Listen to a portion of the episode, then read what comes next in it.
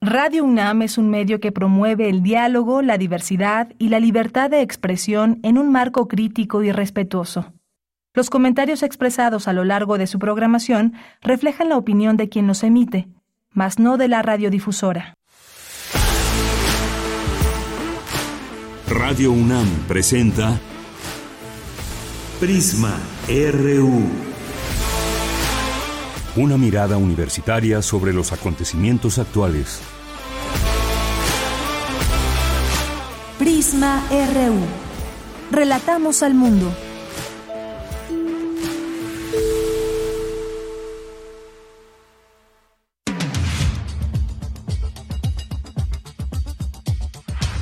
Buenas tardes, gracias por estar ya con nosotros aquí en Prisma RU. Estamos iniciando el programa de este miércoles 3 de agosto del año 2022. Mucha información, entre otras cosas, pues el presidente, el expresidente Enrique Peña Nieto estaría siendo investigado por la FGR. Le tendremos los detalles, cuáles son los delitos que se le están adjudicando y también vamos a platicar con un periodista, Arturo Rodríguez, de la revista Proceso, que esta semana justamente escribió varias, eh, varias notas respecto al entramado, no solamente al, al expresidente Enrique Peña Nieto, sino todo este entramado que hay de personas allegadas a él, desde su ex esposa Angélica Rivera, familiares de Angélica Rivera y también hermanos de él, expresidente Peña Nieto. Así que, pues, muy interesante todo esto, todo este entramado que explica esta semana en proceso eh, Arturo Rodríguez y algunos otros periodistas también que colaboran en esta revista y tendremos una conversación con él. Seguramente será muy interesante conocer, dado que él ha estado investigando sobre este tema cómo se dan todas estas, eh, estas redes de dinero, de personas que llegan hasta otros países. Ya le platicaremos, ya platicaremos con él en un momento más. También en esta tarde vamos a tener algunos otros temas. Vamos a tener también hoy ciencia, sustenta. Tendremos eh, también una invitación a, cursos y talleres presenciales y a distancia organizados por la Filmoteca de la UNAM. No se lo pierdan, aquí les hacemos llegar invitaciones de todo tipo, desde nuestra UNAM al teatro, al cine, eh, también a distintos cursos, talleres, conferencias y más. Y este es uno de ellos, así que no se pierdan esta conversación que tendremos con la jefa del Departamento de Vinculación en Filmoteca UNAM, Mariana Ceja. Como todos los días, tendremos la información nacional, internacional, de cultura y más aquí en Prisma RU. Y también en nuestras redes sociales nos pueden escribir con sus preguntas, comentarios, lo que quieran hacernos llegar, arroba Prisma RU en Twitter, Prisma RU en Facebook. Recuerden que estamos en vivo transmitiendo desde la cabina de FM de Radio UNAM en el 96.1 de FM y también a través de nuestra página de internet www.radio.unam.mx. Y además también algunas otras informaciones que estaremos compartiendo con ustedes. ¿Qué pasa en la parte de arqueología? Toda esta parte, este camino arqueológico que hay en el Tren Maya, pues también el presidente de México habló hoy al respecto y habremos, por supuesto, eh, de buscar la voz de arqueólogos para que nos den cuenta o nos den su opinión sobre lo que se dijo hoy, que se van a proteger todas estas áreas. Ya el INA, el Instituto Nacional de Antropología e Historia, también da su aval a todo ello. Ya platicaremos de este y otros temas nacionales también. La acompañamos aquí en esta tarde, Marco Lubiana al frente de la producción, Denis Licea en la asistencia de producción, Arturo González en los controles técnicos, Michelle González en las redes sociales, Deyanira Morán aquí en el micrófono, a nombre de todos este equipo que conforma Prisma RU. Una con seis minutos desde aquí, relatamos al mundo. Relatamos al mundo. Relatamos al mundo.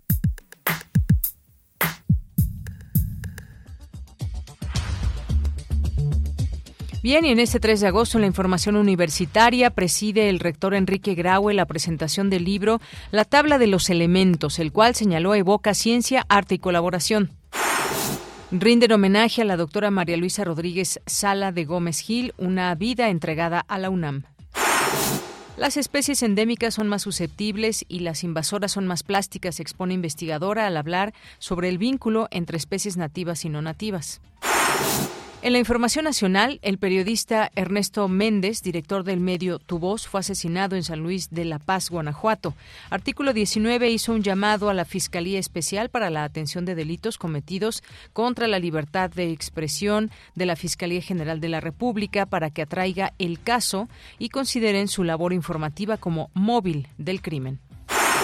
Bien, es en uno de los estados, además, con más asesinatos, con una inseguridad tremenda. Ojalá que se investigue. Es lo que siempre nos resta decir cuando damos a conocer noticias de este tipo, sobre todo en este caso de ahora el periodista Ernesto Méndez y esta noticia, el móvil, si tiene que ver o no con su profesión. Mientras tanto, la Sociedad Interamericana de Prensa otorgó el Gran Premio a la Libertad de Prensa a 13 periodistas mexicanos asesinados. Leonor Mulero, presidenta de la Comisión de Premios, advirtió que el ejercicio del periodismo es un trabajo riesgoso, pero en ningún lugar de América lo es tanto como en México. El presidente Andrés Manuel López Obrador negó que la investigación contra el expresidente Enrique Peña Nieto sea una venganza. Aseguró que la Fiscalía General de la República es la responsable de hacer las indagatorias. Los procesos que existen tienen que tener su curso. Nosotros no podemos decirle al fiscal que no actúe o a una dependencia que tenga una carpeta sobre irregularidades o posibles irregularidades no presentes nada, no, que presente y que la autoridad resuelva. Y no es mi fuerte la venganza. Y no solo es el expresidente Peña, es también el expresidente Calderón. Si no, yo hubiésemos presentado denuncia en contra de Calderón o contra de Fox o de Cedillo, de Salinas, de algunos de ellos yo ya las presenté cuando estaba yo en oposición. Pero ya este creo que están en los archivos. Eso es lo que puedo comentar. En la información internacional, la presidenta de la Cámara de Representantes de Estados Unidos, Nancy Pelosi, salió este miércoles de la isla de Taiwán y se dirige a Corea del Sur para continuar con su gira por Asia. Expertos rusos y ucranianos inspeccionaron cerca de Estambul el primer barco con granos de Ucrania exportados desde la invasión de Rusia, conforme a un acuerdo que busca aliviar la crisis alimentaria mundial. Hoy en la UNAM, ¿qué hacer? ¿Qué escuchar? ¿Y a dónde ir? La Dirección General de Atención a la Comunidad te invita a realizar tu servicio social. Si eres estudiante de Ciencias de la Comunicación o Filosofía y Letras, esta opción es para ti. Podrás participar en procesos de investigación para el diseño de campañas y publicaciones de la UNAM, gestión de proyectos y redes sociales, así como la cobertura fotográfica y de video de eventos de la UNAM. Es indispensable contar con buena ortografía, así como gusto e interés por la investigación. Para mayores informes visita las redes sociales de Comunidad UNAM. Danza UNAM abre el periodo de inscripción de sus talleres recreativos, en los cuales podrás aprender diferentes técnicas, estilos y géneros de danza, así como disciplinas de movimiento que buscan el bienestar integral. La edad de admisión a los talleres libres es a partir de los 15 años de edad. El periodo de inscripción es del 1 al 7 de agosto de 2022 a través del sitio oficial talleresdanzaunam.com. La sala Julián Carrillo de Radio UNAM comienza a retomar sus actividades presenciales. Todos los miércoles, a partir de hoy y hasta el próximo 31 de agosto, se llevará a cabo el ciclo de cine Fotocinema. Disfruta de la proyección de diversos largometrajes que tienen como común denominador la fotografía. Hoy se proyectará la cinta Deseo de una mañana de verano, adaptación de un cuento de Julio Cortázar que narra la historia de un fotógrafo que tras realizar unas tomas en un parque londinense, al revelarlas descubre la presencia de un cadáver. La función de la cinta Deseo de una mañana de verano se llevará a cabo hoy, en punto de las 18 horas, en la sala Julián Carrillo de Radio UNAM. No olvides tu cubrebocas y respetar en la medida de lo posible la sana distancia.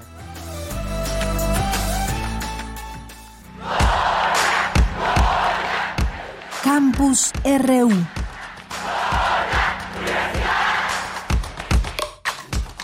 Una de la tarde con 12 minutos. Entremos a nuestro campus universitario. Todos los días aquí la información de nuestra universidad.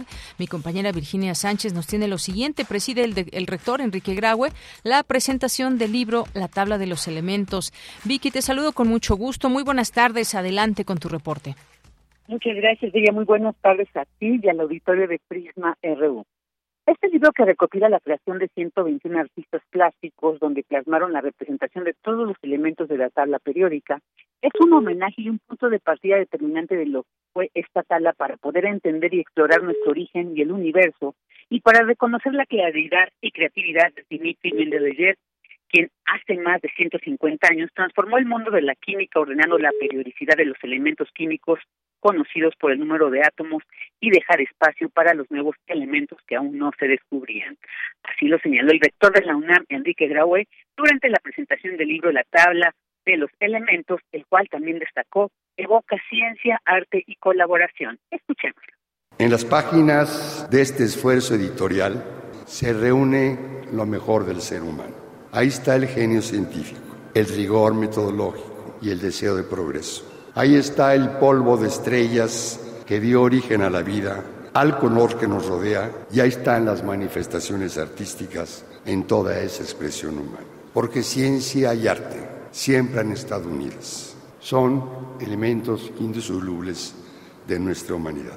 También esta edición es una prueba de que cuando las instituciones trabajamos en forma conjunta, los límites se diluyen y se multiplica el alcance de los logros individuales. Este libro que hoy presentamos evoca todo eso, ciencia, arte y colaboración, elementos que en este texto forman un todo. Por su parte, José Franco, coordinador del programa de Arte, Ciencia y Tecnología de la UNAM, precisó que este libro que reúne artistas plásticos, científicos y divulgadores además de homenajear a, a Mendeleev y su ordenamiento de los elementos químicos en la tabla periódica, fundamental para el desarrollo de la ciencia del siglo XX, también representa el ADN de la materia ordinaria del universo. Escuchemos. Digo de la materia ordinaria porque los objetos colapsados como las estrellas de neutrones, los agujeros negros, la materia oscura y la energía oscura no caen dentro de este esquema. Pero fuera de eso, todo lo demás que tenemos en la Tierra y en el resto del universo queda totalmente descrito y contenido por la información que está en esta tabla de los elementos. En tanto, María Luisa Pasaje, directora de la Cabra Ediciones, editora de este libro, y acompañada por Rogelio Cuellar, director de arte de la Cabra Ediciones y fotógrafo también de esta obra, señaló que la tabla periódica de los elementos se constituye como un manifiesto a favor de la belleza y del conocimiento y contra la ignorancia. Escuchemos. Me gustaría pensar que este libro permite que el arte y la ciencia se abracen. Quiero suponer que es también una afirmación contundente de que el arte siempre será el mejor antídoto contra la incertidumbre global y cualquier amenaza que atente contra la libertad y la inteligencia. Creo que la tabla periódica de los elementos se constituye como un manifiesto a favor de la belleza y del conocimiento en su lucha permanente contra la ignorancia.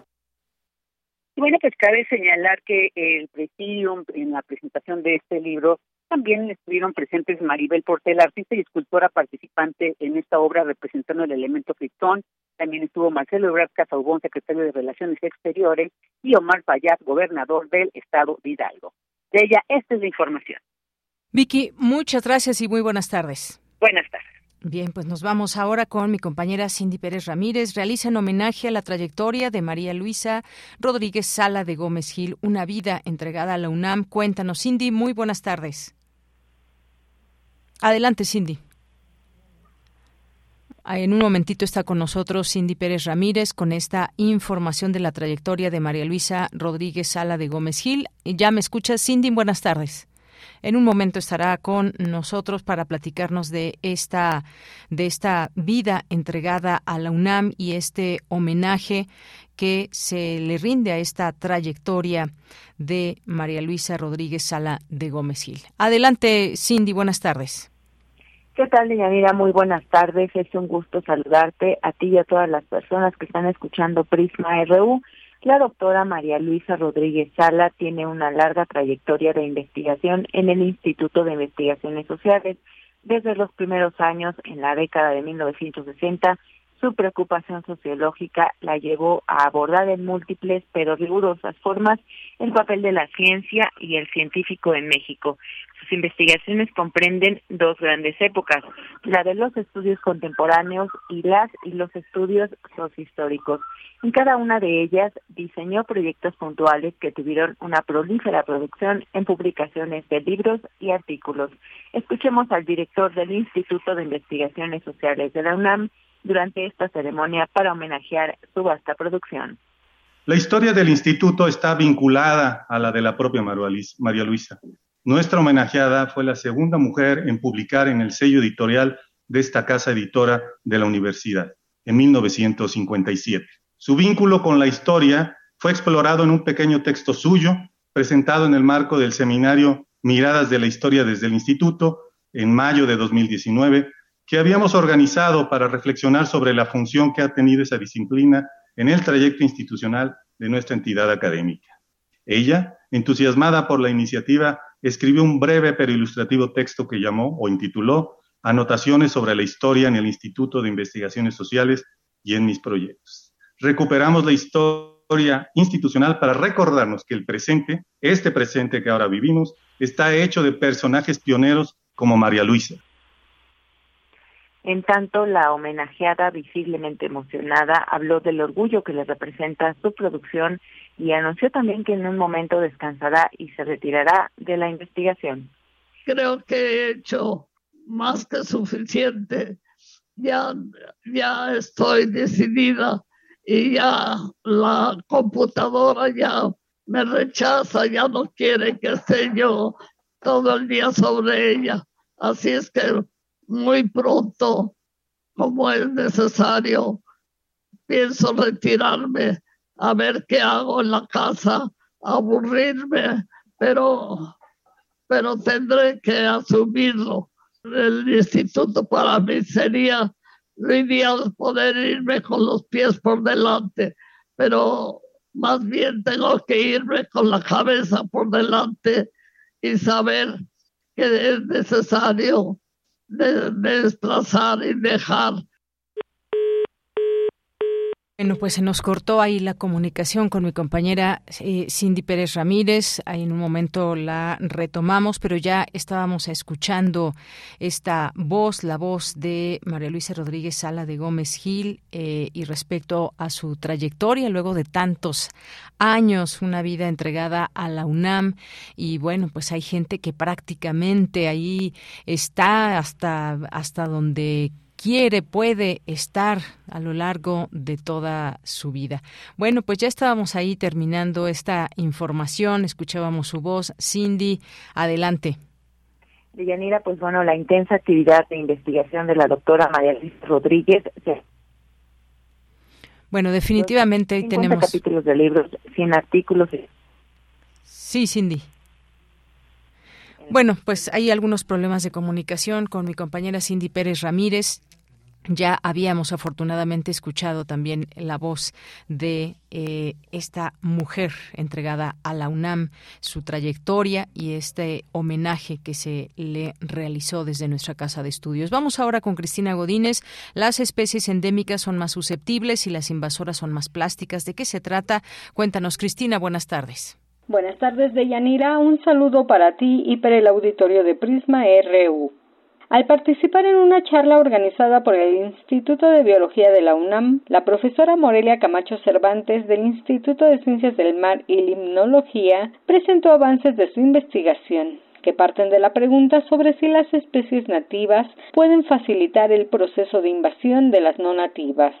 Morelia Camacho dijo que cuando una población llega a un sitio y los individuos nativos son muy pocos, la cuestión tiene que ver sobre si podrían realizar actividades vitales acompañándose de los grupos de otras especies. Estudiamos el comportamiento porque la conducta, bueno, la conducta o comportamiento Em, es una respuesta inmediata al cambio en el ambiente.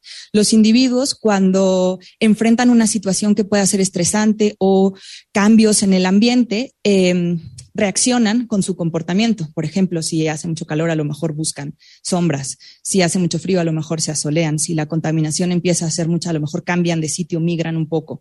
Esto lo hemos visto en especies que migran, ¿no? Que migran con respecto al eh, a las condiciones ambientales cambiantes, cíclicas, y esto es un proceso natural para muchas especies y es un proceso que tiene mucho que ver con comportamiento, con el hecho de sentir los cambios en el ambiente y moverse hacia otro lugar donde el ambiente sea más amigable para ellos. La también integrante del Laboratorio de Ecología de Especies Invasoras, expuso que la conducta funciona como un indicador del estado de conservación de un ecosistema. Estos factores amenazan el cambio climático, la contaminación, las especies invasoras, la fragmentación y la sobreexplotación. Son las cinco amenazas reconocidas a la biodiversidad. Yo trabajo por ahora con proxies de estas tres y pues bueno, estas tienen efectos negativos en la biodiversidad y por otro lado pueden favorecer la invasión. Pero la parte en la que yo me centro para esta plática es la de aquí. Las especies nativas son más susceptibles mientras que las especies invasoras tienden a ser más plásticas y a lo mejor la presencia de estas puede llevar a un proceso de facilitación de las invasoras o de las exóticas. Por último, Camacho Cervantes comentó que en la naturaleza las interacciones sociales heteroespecíficas son muy comunes porque los individuos deciden asociarse si los beneficios son mayores que estar solo. De Yanira, este es mi reporte. Buenas tardes.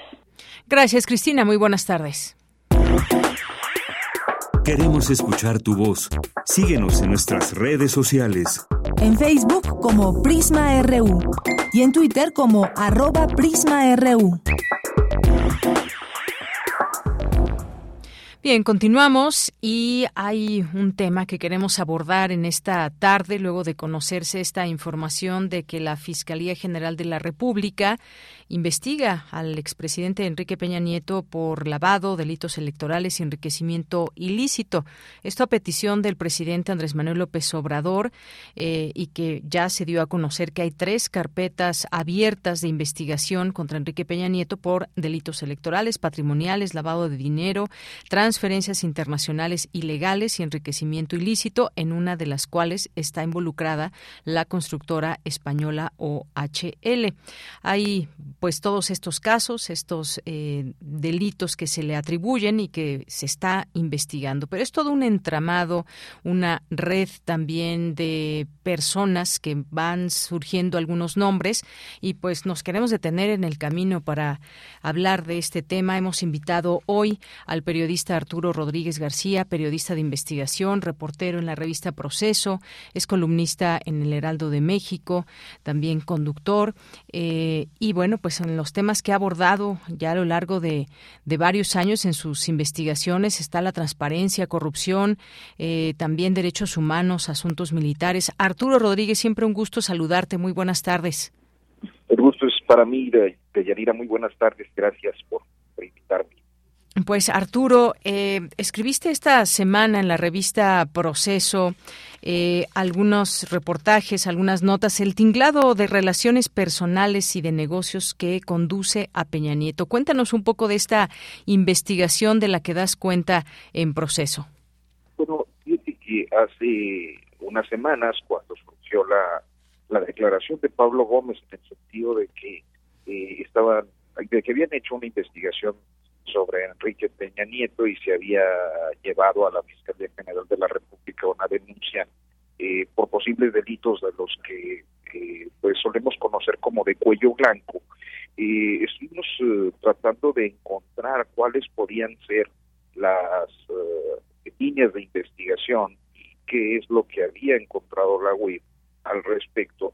Y uno de los temas que a nosotros nos llamó mucho la atención, a mí lo personal, era eh, pues toda una serie de relaciones que se ubicaban en el Estado presidencial y que pues, no eran muy conocidos ni durante el gobierno en el Estado de México ni en el gobierno federal ni hasta ahora, eh, excepto por algunas coberturas o alguna nota aislada que, que salía por ahí, pero que se trata básicamente del staff, un staff en el que destaca María Isabel Grisel Barroso Aguirre, conocida ahí en el círculo peñista como Maribel Barroso, y quien trabajó siempre como, digamos, administradora o, contadora ahí de personal o llevaba las cuentas de Peña Nieto como gobernador en el Estado de México y luego como presidente de la República.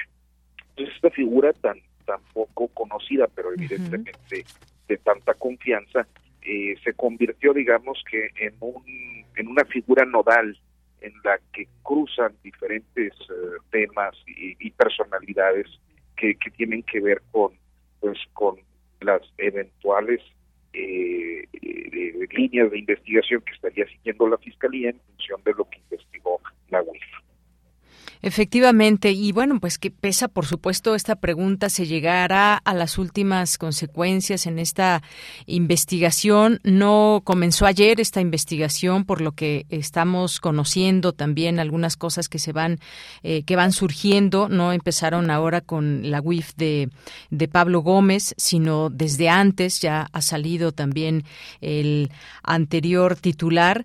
Y bueno, pues esto que nos vas platicando, investigaciones además que van de, que van llevando hacia operaciones irregulares, que van surgiendo nombres que en su momento pues con muy bajo perfil y hasta ahora no nos suenan muchos de estos nombres, pero que habrían estado detrás o están detrás de estas digamos operaciones irregulares. Estamos hablando de pues varias cantidades de dinero, transferencias que se habrían hecho desde en varios años desde México hasta España. Actualmente sabemos que el expresidente radica allá Cuéntame un poco más también de estos entramados. Ahí eh, está el nombre también de la ex esposa del presidente, Angélica Rivera, sus familiares. Esto parece ser algo, una red muy eh, complicada quizás o una red extensa, Arturo. Mira, yo creo que una de, ah, en abono a, esta afirmación o esta expresión tuya sobre que no es algo nuevo, me parece que no solo se trata de la Eh, hay que recordar que prácticamente todos los casos de corrupción eh, de alto perfil que se han detonado en, esta administración eh, y particularmente en el, periodo que ha estado Gersmanero al frente de la fiscalía, pues conducen directamente al presidente Peña Nieto. Es decir, si hablamos de, de, los generales guachicoleros, si hablamos de Rosario Robles, si hablamos de Miguel Lozoya, siempre va a haber alguna ruta que va a conducir al presidente Peña Nieto.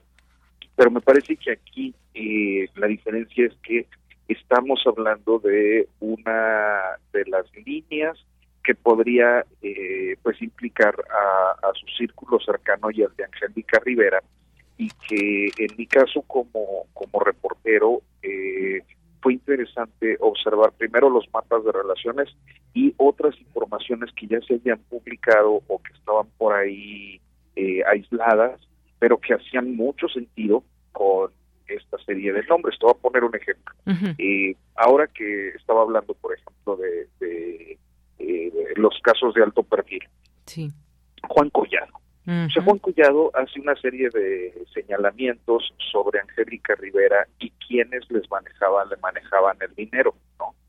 Este, resulta que entre quienes señala como la encargada de sacar el dinero que pues obtenían de manera ilegal e ilegítima en la residencia oficial de los PINS, hablaba Juan Collado, eh, esto es una declaración más o menos de febrero, de mil millones de, pesos, solo de Angélica Rivera. O sea, los 26 millones de euros, este creo que palidecen, 26 millones de pesos palidecen frente a esta cifra, ¿no?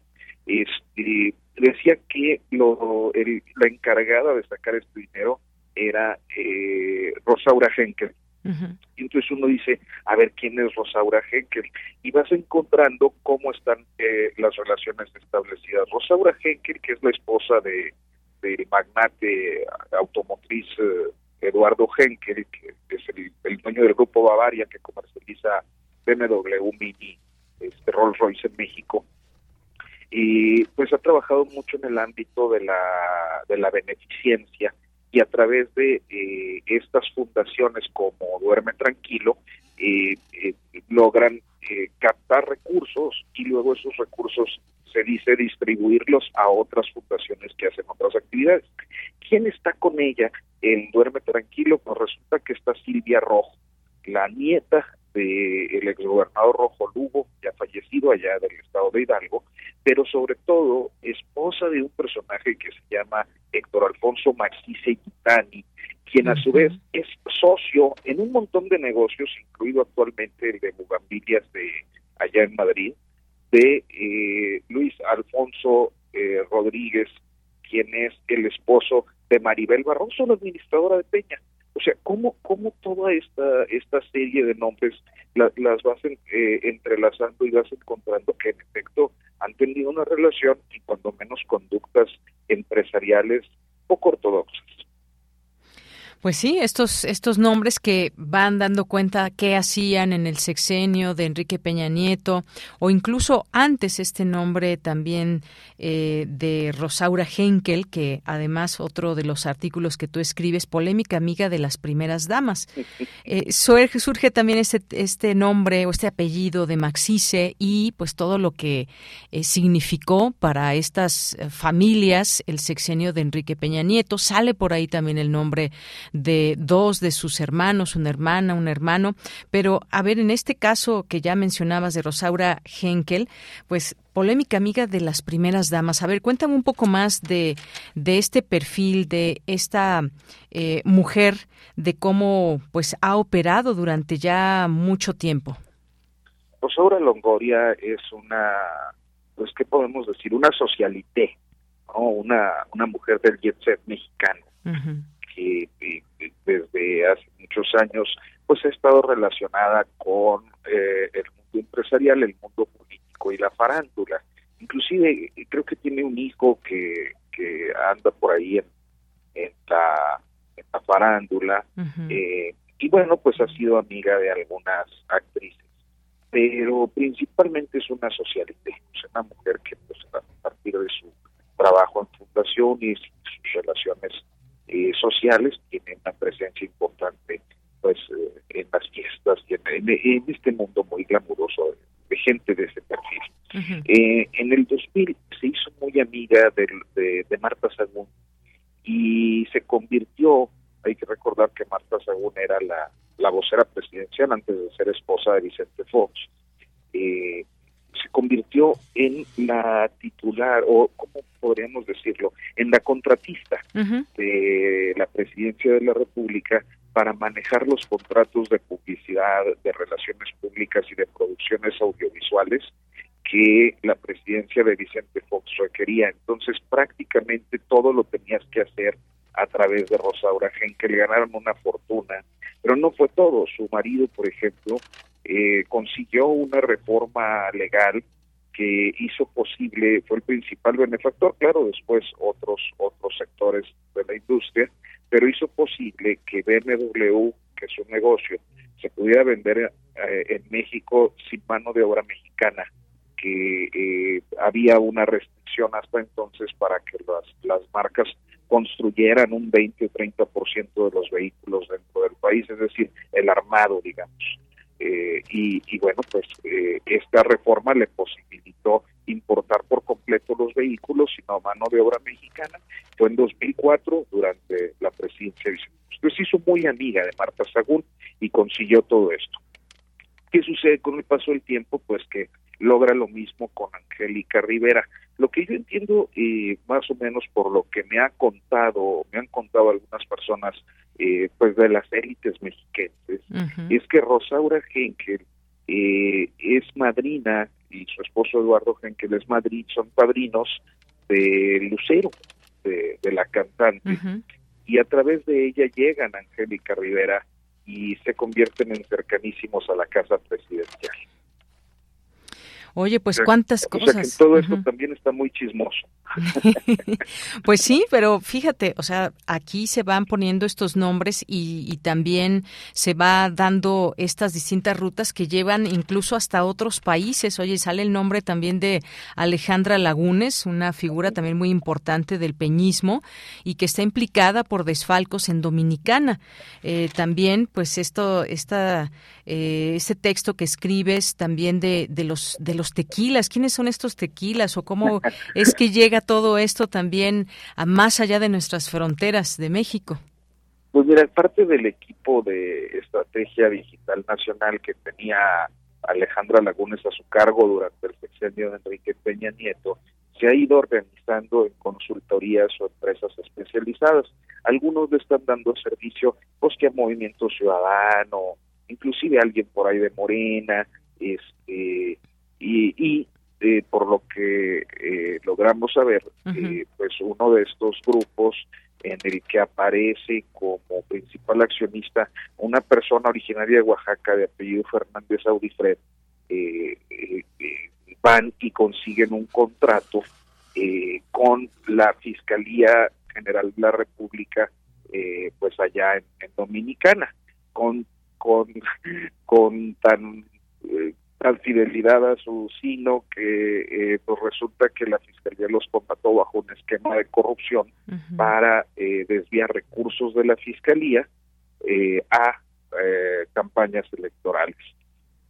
Y eh, ahora que ya el, entramado se ha puesto de manifiesto allá en Dominicana, resulta que quien hizo la negociación de acuerdo a los testimonios y a las denuncias, pues fue eh, Alejandra Lagunes, eh, con la firma de esta persona, Fernández Aurifred, que, que, fue parte de su staff, creador de esta cosa que se llama este, movimiento PRI MX o algo así, que pues, básicamente PRI.mx, que es básicamente la, la estrategia digital del PRI eh, peñaniatista, que sigue hasta ahora con muy mal, con muy mal resultado, pero bueno, pues ahí siguen. Este, y eh, pues esto lleva a una investigación enorme en, en Dominicana, donde al grupo, hay de varias nacionalidades involucrados en este asunto del desvío de recursos dominicana, pero uno de estos es eh, el grupo de los mexicanos, que al parecer era muy numeroso, por lo que hemos logrado eh, entender, y eh, pues encabezado por Alejandra Lagunes, de manera que les decían los tequilas. Yo imagino que porque eran mexicanos. Puede ser que sí. Ah, pues Arturo, cuántas cosas se van eh, se van dando a conocer, se van eh, pues revelando luego ya de varios años que el expresidente no está al frente del país, pero que sí llevó a cabo una serie de relaciones. Eh, hay también puntualmente la información de registros que se tienen de cantidades millonarias que se que se van haciendo a España desde México, algunos otros personajes de los cuales pues no no hablamos, pero que ahí están y que esto seguramente va a dar para más. Esto apenas quizás está comenzando, por lo menos en la información que se da cuenta, pero eso puede crecer mucho más y, la pregunta que ahí dejamos, ¿realmente se llegará hasta las últimas consecuencias? Porque hemos visto casos que todavía no llegan a las últimas consecuencias. Está el, el de Emilio Lozoya, por ejemplo, que ya cuántos meses van. Y que además varios están a punto de caer, el de Lozoya es uno. El de los es uno, imagínate, ese es lo que nos preguntamos también en todos estos entramados de dinero y demás. Pero pues estaremos aquí siguiendo la pista. Por lo pronto, Arturo, muchísimas gracias por estar aquí. Para mí siempre es un privilegio hablar contigo y naturalmente pues eh, tener esta comunicación con tu audiencia. Muchísimas gracias, Deyanira. Te mando un saludo muy afectuoso. Gracias, Arturo. Te mando un abrazo. Hasta luego. Hasta pronto.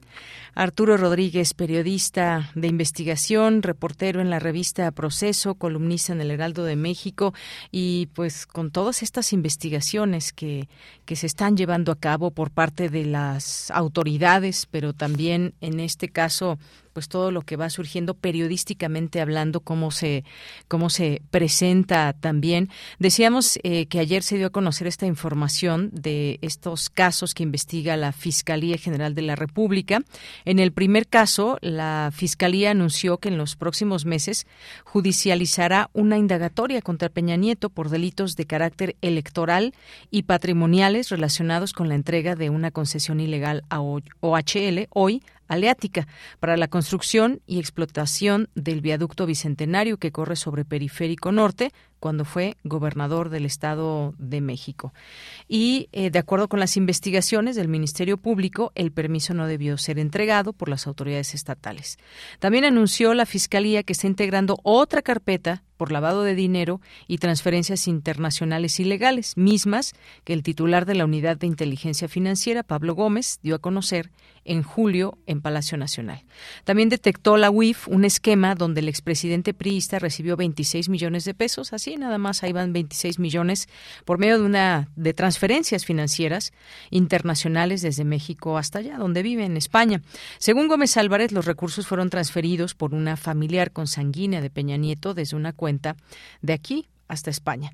Eh, también eh, la Fiscalía añadió que existe otra carpeta de investigación por enriquecimiento ilícito contra Peña Nieto. Es que si vemos su nivel de vida, pues contrasta con lo que pudo haber ganado por mucho que tenga dinero desde que fue eh, diputado, gobernador, presidente de México, y en el cual los dictámenes fiscales y patrimoniales se están desahogando a través de las instituciones correspondientes y de peritos especializados. Pues ahí están estas carpetas abiertas que pues sí, creo que no solamente él, sino un grupo importante de personas muy cercanas se beneficiaron del poder.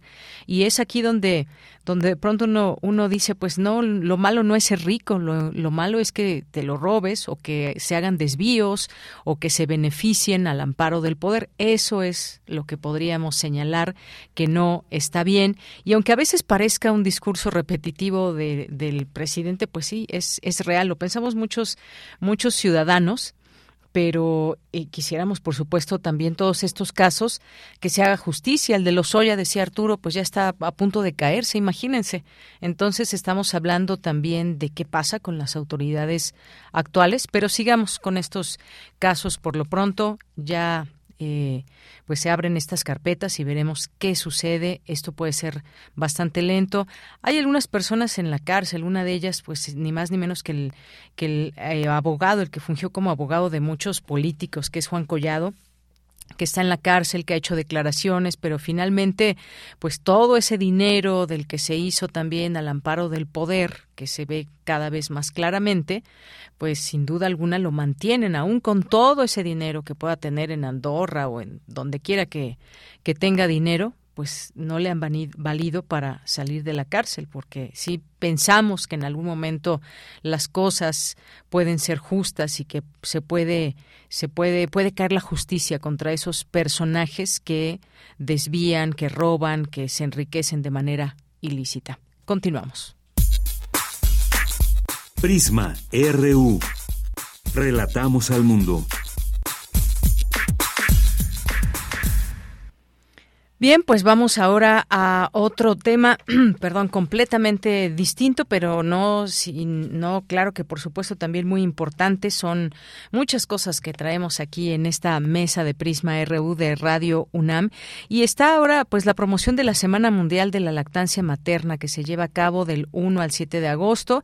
Y es una fecha, eh, una fecha muy importante, eh, nueva además. Su promulgación fue en 1992. Bueno, pues más o menos ya lleva algunos años este movimiento social que pues es algo que se instauró para concientizar a la población de la importancia de esta práctica. Y hemos invitado, eh, ya tenemos en la línea telefónica y le agradezco que nos tome esta llamada eh, a Roxana Álvarez, asesora de lactancia, que nos tiene, nos va a tener más de esta información. ¿Qué tal, Roxana? Muy buenas tardes.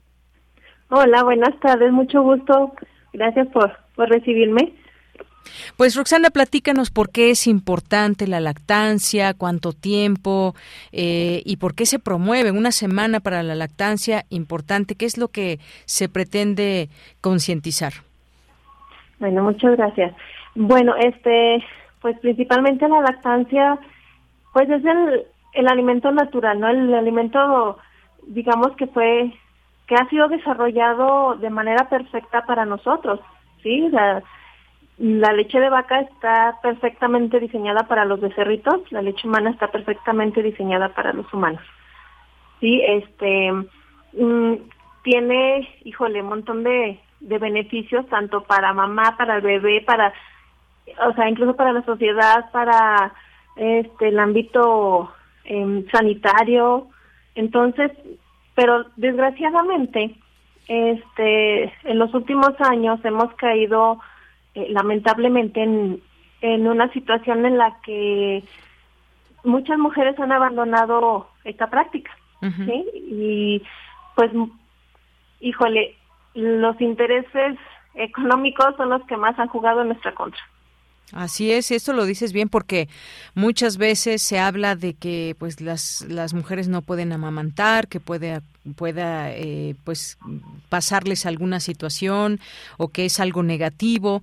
Hay que recordar que es el primer alimento que tiene el ser humano y que pues el tiempo que se que se recomienda pues tiene, son varios meses dado que es un alimento que consta pues de todas las posibilidades también para generar anticuerpos.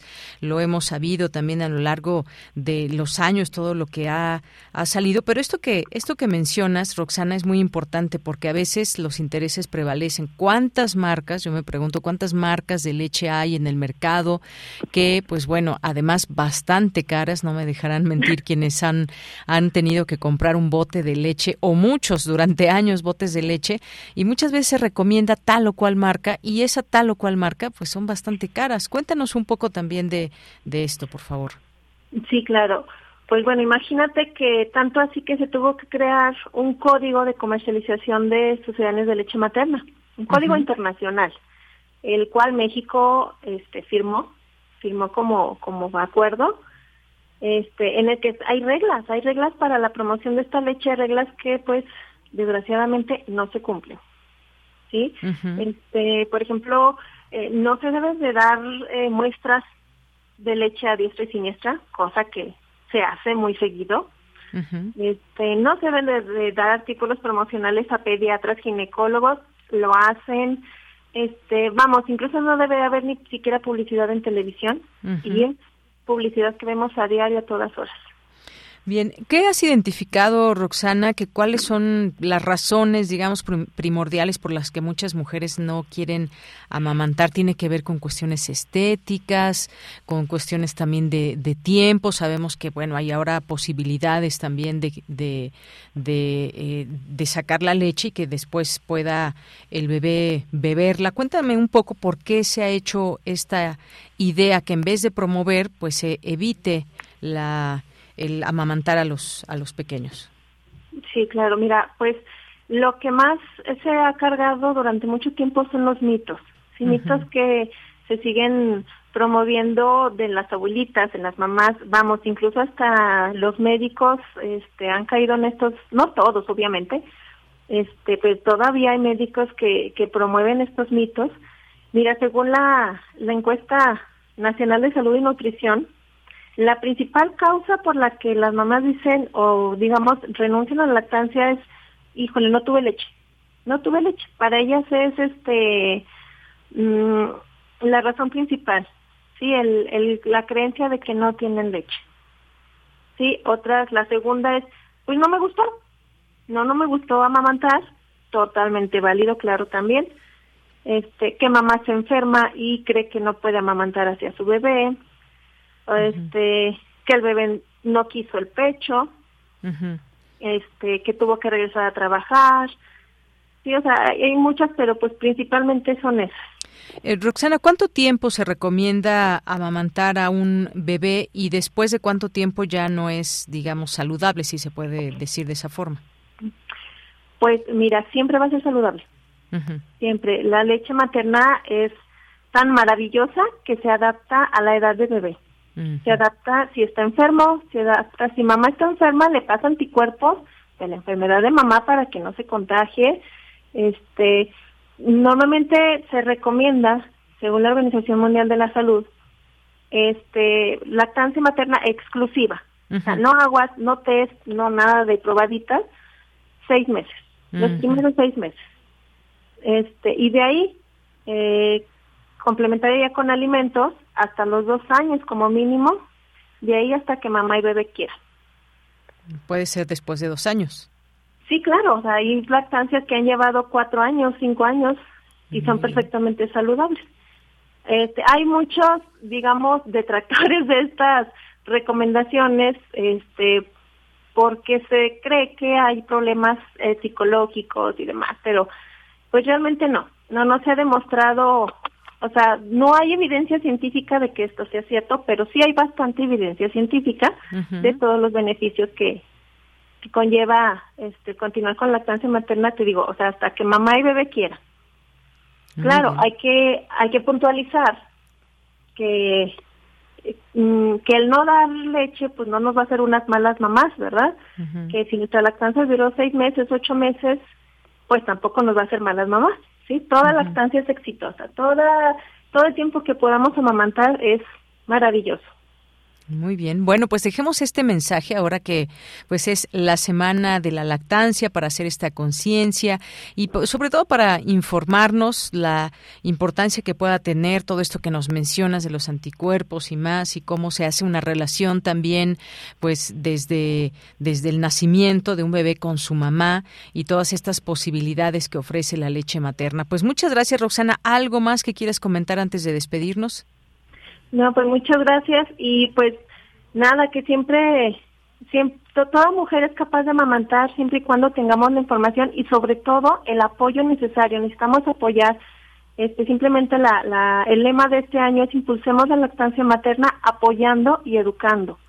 Entonces, eh, siempre que tengan algún eh, alguna duda, algún problema, acérquense, acérquense a, las personas que pueden ayudar, los pediatras actualizados, este, asesoras de lactancia, IBCLC, siempre hay alguien que podrá apoyarlas. Muy bien, pues ahí está. El primer contacto suele ser el, pediatra que pues apoya en este crecimiento, en este desarrollo, sobre todo en los primeros meses y pues con educación, con apoyo también que se pueda tener de las propias instituciones y que sea lo mejor visto la lactancia materna. Roxana Álvarez, muchas gracias por estar aquí con nosotros este día. Muchas gracias a ustedes. Hasta luego, muy buenas tardes. Roxana Álvarez es asesora de lactancia y este, este tema de la Semana de Lactancia aquí en nuestro país. Vamos a escuchar ahora una invitación que nos deja Dulce Wet.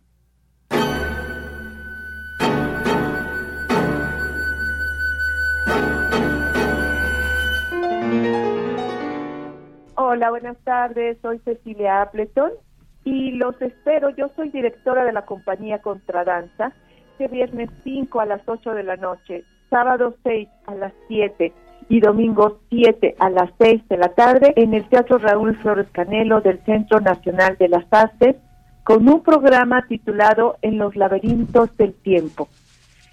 Este es un programa de función de danza, pero que hace contacto con el devenir sonoro de los sentimientos, las razones y las manifestaciones escénicas es para nosotros un gran gusto poder tener cercanía con cuatro estrenos desde la propuesta expresiva de cuatro composiciones musicales que nos van dando rutas para promover el encuentro con esos lenguajes del movimiento. Estas son Quebranto, una coreografía con de Isaías Appleton, con música de Ana Lara, muy hermosa esta composición, pero muy fuerte, con el título Y los oros, la luz, trata de conseguir una relación entre una dramaturgia que hace el coreógrafo y cómo transfigurar con la cuestión sonora ese universo que nos propone la compositora y cómo está relacionándose una dramaturgia entre la pieza escénica y los estadios sonoros.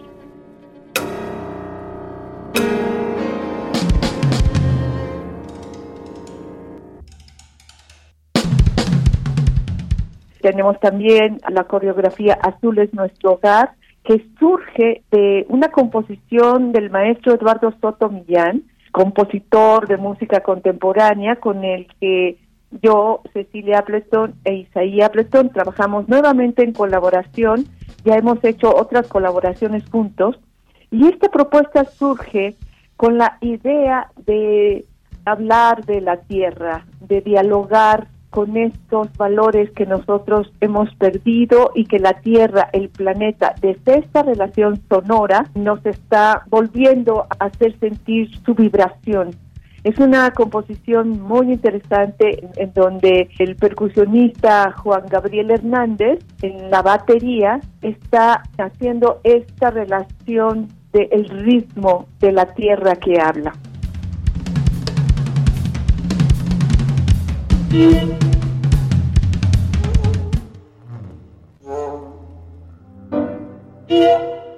También tenemos la coreografía Presencia, que también es una coreografía de mi autoría. Escogí The Plus Minus de Karl-Heinz Stauhausen, interpretado por el grupo Onyx, dirigido por Alejandro Square. En esta propuesta a mí me pareció bien importante, bien interesante, irme alineando a los siete motivos interpuestos y cómo me iban provocando en la construcción del movimiento que hubiera relaciones con estos motivos del el instante atento, así yo lo fui considerando.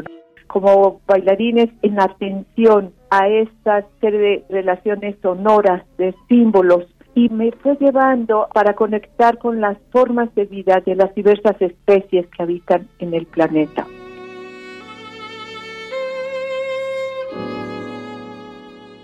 Por último, también tenemos a la coreografía Mortalidad. Esta es una propuesta que surge para la coreógrafa Rosana Gamson, que es una coreógrafa invitada de los Estados Unidos. Ella se concentra en la idea de la música de cuarteto para el fin de los tiempos de Oliver Messiaen y toma el movimiento número 8 de la alabanza por la inmortalidad de Jesús y hace una nueva conexión en relación al tiempo actual en que estamos viviendo, ubicando el tiempo oscuro, estamos algunos presenciando la guerra o que estamos sintiendo esa guerra desde lejos, y él ya ubica, imagina a los ángeles contemporáneos como payasos cansados y abandonados. Estas son nuestras cuatro piezas que vamos a presentar este viernes 5 a las 8 de la noche, sábado 6 a las 7 y domingo 7 a las 6 de la tarde. Los esperamos en el Teatro Raúl Flores Canelo del Centro Nacional de las Artes.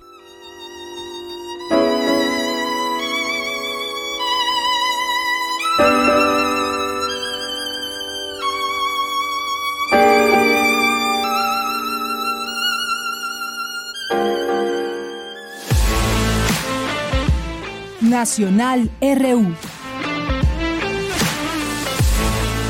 Bien, ahí esta invitación. Y antes de irnos al corte, un par de, noticias nacionales. Una de ellas anula juez tres suspensiones contra Tren Maya. Las obras pueden continuar. El gobierno federal podrá continuar con las obras del Tren Maya. El juez Adrián Fernando Novelo Pérez, titular del juzgado primero de distrito con residencia en Yucatán, revocó tres suspensiones definitivas que le otorgó, entre ellos, a la Asociación Civil defendiendo el derecho a un medio ambiente sano eh, y habitantes del municipio de Solidaridad Quintana Roo que paralizaban las obras del tramo 5. Javier May, director general del Fondo Nacional de Fomento de Turismo al Turismo, el Fonatur, eh, señaló en su cuenta de Twitter que el juez anuló la suspensión definitiva o las suspensiones definitivas de los juicios de amparo que había sobre este tramo que comprende Cancún a Tulum, ahí en el estado de Quintana Roo. Incluso el titular de Fonatur puso un párrafo del fallo del impartidor de justicia donde dice a la letra por tal motivo como se ha indicado, deja de surtir efectos la suspensión definitiva de los actos reclamados que se concedió a la parte quejosa y, por ende, las autoridades responsables podrán iniciar o continuar las obras respectivas autorizadas con respecto a dicho tramo 5. Eh, bueno, pues esta es una de las informaciones que se da a conocer sobre el tren Maya. Otra de ellas, rápidamente, el, el Instituto Nacional de Antropología e Historia dio su autorización total para tramos 1, 2 y 3 del tren Maya y se hace un recuento también de pues el avance de esta construcción de vía en estos tramos y que se reportan también 11% de avance en los en los trabajos, mientras que en la parte sur del mismo trayecto es de 89% en lo referente al eh, a la prospección de área y cuyas autorizaciones para que la obra pueda seguir su curso. También pues llamaba la atención todas estas eh, recuperaciones de zonas arqueológicas de la ruta del tren Maya y que, pues bueno, ahí se mencionan varias de estas zonas. Ya no tenemos tiempo, nos tenemos que ir a un corte. Regresando, platicamos algunas de estos eh, lugares y de estos sitios ligados a la arqueología. Vamos al corte, regresamos a la segunda hora de Prisma RU. Porque tu opinión es importante, escríbenos al correo electrónico prisma.radiounam@gmail.com.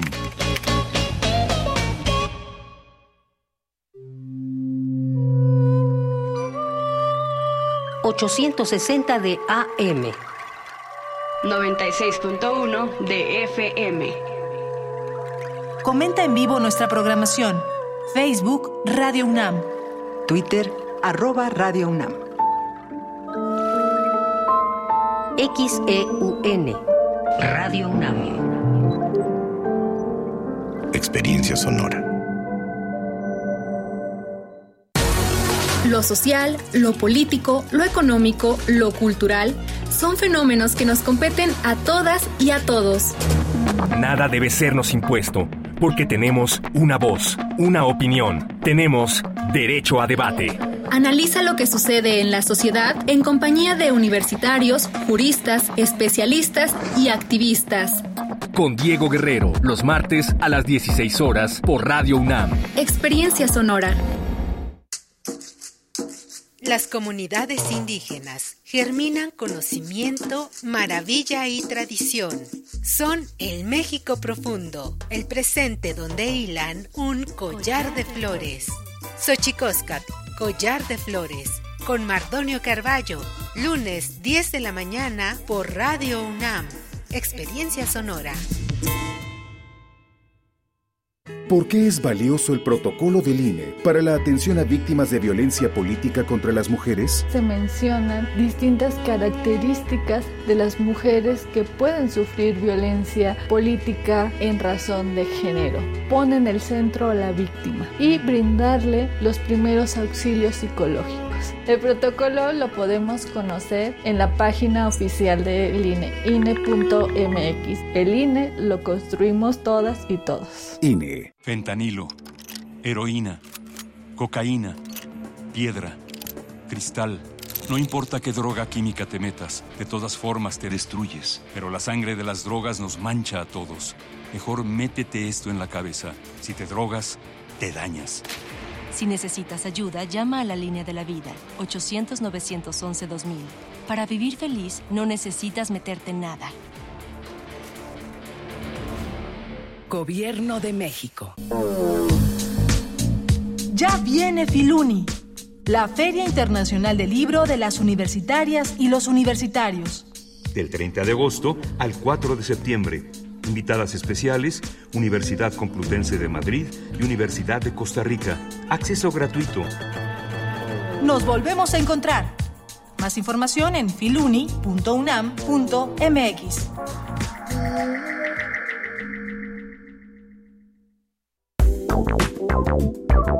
Queremos escuchar tu voz.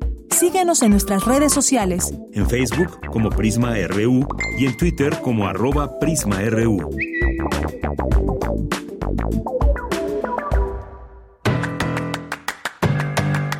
Mañana en la UNAM, ¿qué hacer? ¿Qué escuchar? ¿Y a dónde ir? La Red Universitaria de Cambio Climático organiza el ciclo de conferencias ¿Qué sabemos del cambio climático en México?, donde especialistas universitarios analizarán el panorama actual de nuestro país en el tema del cambio climático y sus consecuencias. Este ciclo se llevará a cabo del 4 al 25 de agosto, de 12 a 13 horas, a través de la cuenta oficial de Facebook de la Red Universitaria de Cambio Climático. Radio UNAM te invita a participar en el curso en línea Narrativa, Multiplicidad de Ideas, espacio de reflexión sobre el hecho narrativo desde distintas disciplinas de conocimiento como la psicología, comunicación, política, educación, filosofía y literatura. Dicho curso será impartido por Alejandro Montes, doctor en literatura por la UNAM, profesor e investigador de tiempo completo de la Universidad Autónoma de la Ciudad de México, los días sábado del 10 de septiembre al 29 de octubre de 2022, de 10 a 12 horas. Para mayores informes e inscripciones, consulta las redes sociales de nuestra emisora. Mañana inician las actividades del proyecto Materia Abierta 2022, Escuela de Verano sobre Teoría, Arte y Tecnología con sede en la Ciudad de México, organizado por la Casa del Lago y el Museo Universitario Arte Contemporáneo. Como parte de su tercera edición, La Rebelión del Coyote, se presentará una serie de actividades abiertas al público en general bajo tres ejes temáticos, la robótica indígena, la inteligencia vegetal y las nociones del futuro de los pueblos originarios del sur del Valle de México. La nueva edición del proyecto, Materia Abierta 2022, se llevará a cabo del 4 al 27 de agosto en las instalaciones de la Casa del Lago y el MUAC. Consulta la programación completa en sus redes sociales o envía un correo electrónico a campusexpandido.unam.mx. Recuerda que durante tu estancia en las instalaciones universitarias deberás utilizar en todo momento cubrebocas. Para Prisma RU, Daniel Olivares Aranda.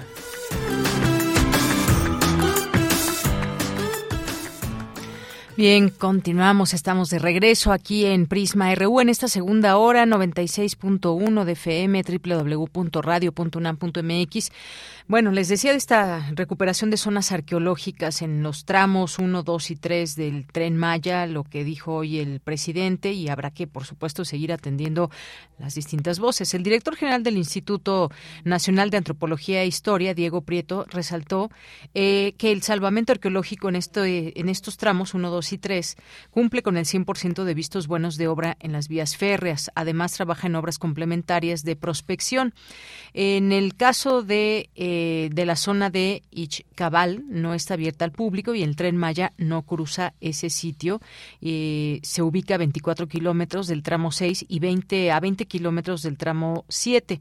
Por ahí continúa la etapa de estudio e investigación, por lo que no está programada su apertura en el corto plazo.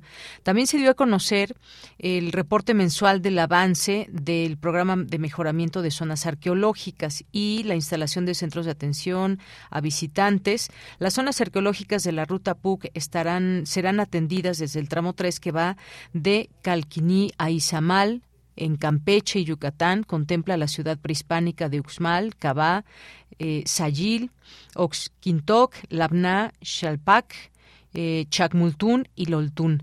En estos sitios iniciaron los trabajos arqueológicos con la definición de proyectos de intervención para mejora de las actividades de servicio que incluyen la creación del Museo de Ruta Puc en Cabá y más. Bueno, estos son algunos de los datos que se dan a conocer y lo que aquí mencionamos, pues la información oficial, la información que viene desde el gobierno y en esta parte ahora arqueológica, más allá de la parte técnica y la cuestión también del medio ambiente ambiente está esta parte que es la arqueológica. Habremos también de buscar algún arqueólogo que nos dé cuenta de todo esto, un análisis, una opinión sobre lo que va a pasar por estos sitios, cómo se puede preservar también estas eh, zonas y de qué manera puede ayudar o no, quizás eventualmente el tren Maya. Así que, pues en todas las zonas de la ruta comenzaron las labores de limpieza y demás. Pues va viento en popa desde el punto de vista del gobierno el tren Maya, ahora con estas suspensiones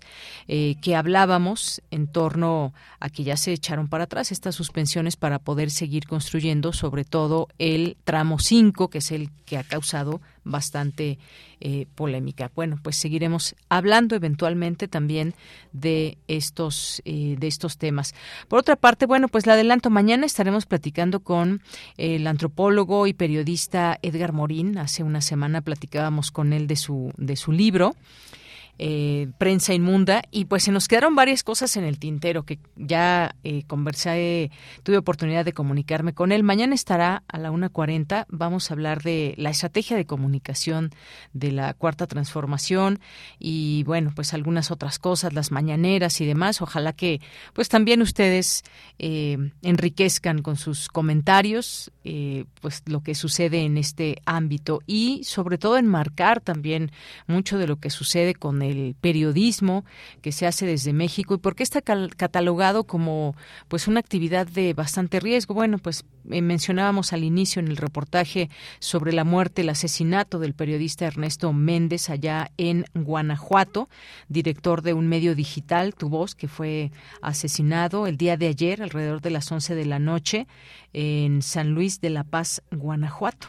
Así que, pues bueno, la organización Artículo 19 informó a través de redes sociales que el crimen fue perpetrado cuando un comando armado irrumpió en un bar propiedad de la familia Méndez.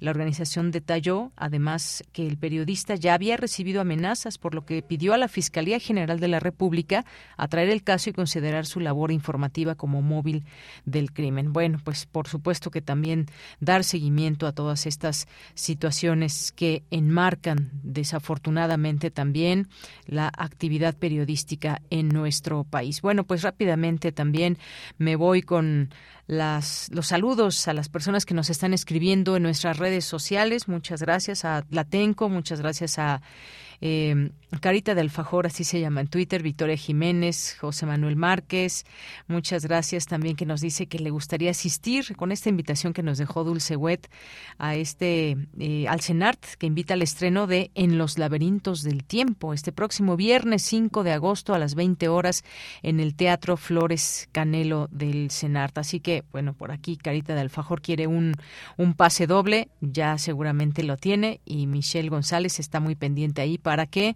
pues puedan, puedan tener esta posibilidad y esta oportunidad. Eh, a nuestros amigos del Instituto de Investigaciones Económicas, muchos saludos. Hugo Rodríguez, Minerva de Octubre también dice saludos desde el sur de la ciudad. Pues muchos saludos. Ahora que pones aquí a eh, esta, este saludo con este personaje, no sé si ya vieron la película de Elvis, pero sale eh, Tom Hanks, bueno, pues completamente diferente a como lo estás mandando en este GIF Minerva de octubre, ya con muchos años y muchos kilos de más que este personaje que encarna en esa película de Elvis. Muchas gracias. Eh, Gabriela eh, Fentanés nos dice que yo le, dice yo le di leche materna exclusiva seis meses y hasta cuatro años tres meses de forma complementaria. Mi niña y yo felices. Ahora mi hija tiene siete años y es una niña muy muy saludable y muy segura. Gracias por compartirnos esta experiencia, Gabriela. Muchos saludos. Eh, Tlatenco también saludos. Rosario Durán Martínez también nos dice en Suecia promueven mucho la lactancia. En Estados Unidos casi se cortaron las venas hace poco porque no había fórmulas. Imagínate, Rosario, muchas gracias. Eduardo Mendoza, muchos saludos. Muchos saludos también a nuestro querido Arturo Rodríguez, eh, periodista que entrevisté hace un momento. Eh, también muchas gracias, muchas gracias a Rebeca Vega. Eh, muchas gracias también a Eduardo Mendoza, decíamos, por aquí presente, a Guerrero, Ana García también, muchas gracias a Rosario. Hace una hora que nos manda esta foto. Dice, se ve bonito eh, al fondo. Y bueno, pues aquí nos manda una fotografía de la carretera y sí, al fondo se ve esta, esta montaña. Muchas gracias, Rosario. También hoy miércoles de reciclado por mi rumbo nos dice. Muchas gracias. Ahí estábamos hablando hace unos días del reciclado. Qué bueno, del reciclaje. Qué bueno que, que pues que lo llevas a cabo, Rosario. Abel Fernández también muchos saludos, David Castillo, Andrés Escobar, Silvia Rábago, Patricia León, Gerardo Jiménez, muchas gracias. Eh, Marco Fernández, Mayra Elizondo, muchos saludos, José Luis León, Tere Campos, Sergio AM, Mario Navarrete, eh, Daniel Austria, Sonia Manzano, muchas gracias y a todas las personas que sumen su voz a través de nuestras redes, arroba Prisma RU en Twitter y Prisma RU en Facebook. Bueno, pues nos vamos a la sección de sustenta es una opción la moda sustentable, perdón, para disminuir la contaminación y los efectos del calentamiento global. En esta entrega de la serie Moda Sustentable, Daniel Olivares nos da algunas opciones para crear nuestro propio closet sustentable.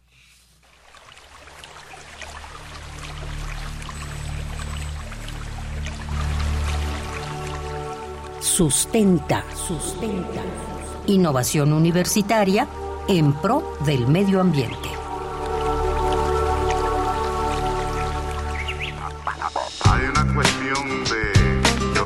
yo, diría como es de amor a la tierra, ¿no? Muy buenas tardes al público Radio Escucha de Prisma RU. De este lado del micrófono les saluda Daniel Olivares Aranda, dándoles la más cordial bienvenida a Sustenta.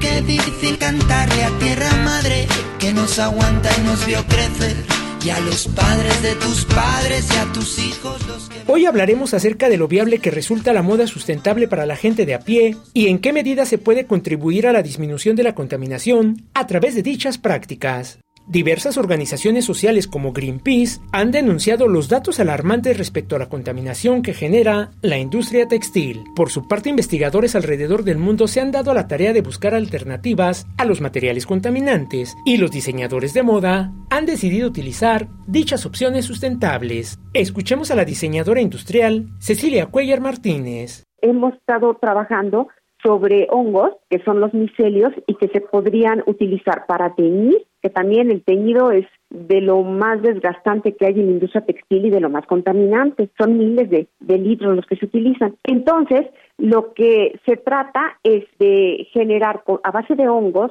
a base de cultivos y también a base de, de lo que son membranas bio, con biomateriales que son sustratos o desechos para regresarlos a la tierra en un compostaje. Algunos diseñadores ya lo están haciendo aquí en México también. La moda sustentable es una propuesta relativamente nueva, la cual ha sido bien recibida principalmente por las nuevas generaciones alrededor del mundo. Esta nueva propuesta de moda sustentable va muy agarrada de la mano también con la moda sostenible. Es aceptada porque está muy enfocada a todas las generaciones, pero sobre todo a los milenios. ¿Ellos qué buscan? Buscan ayudar al planeta. Se busca desechar menos. Por lo regular, esta población a la que me estoy refiriendo, eh, más comprometida. No quiero decir que no se comprometieron los demás, pero se está viendo un énfasis en el reciclaje y en nuevas propuestas, menos desgaste, menos consumir y se está queriendo regresar a lo que es natural. Eso nos ayuda muchísimo para recurrir a lo que son fibras que son artificiales pero menos contaminantes como es el bambú,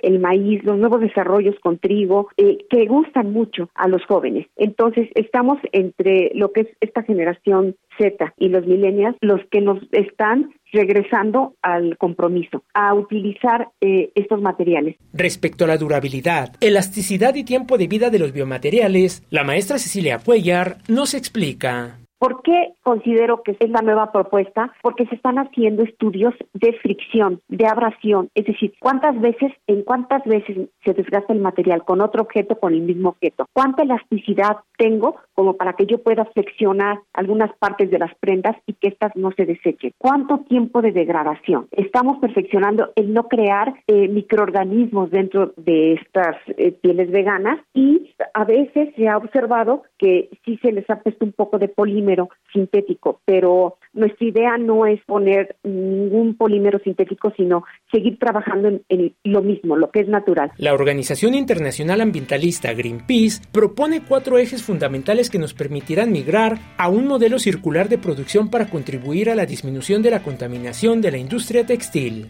1.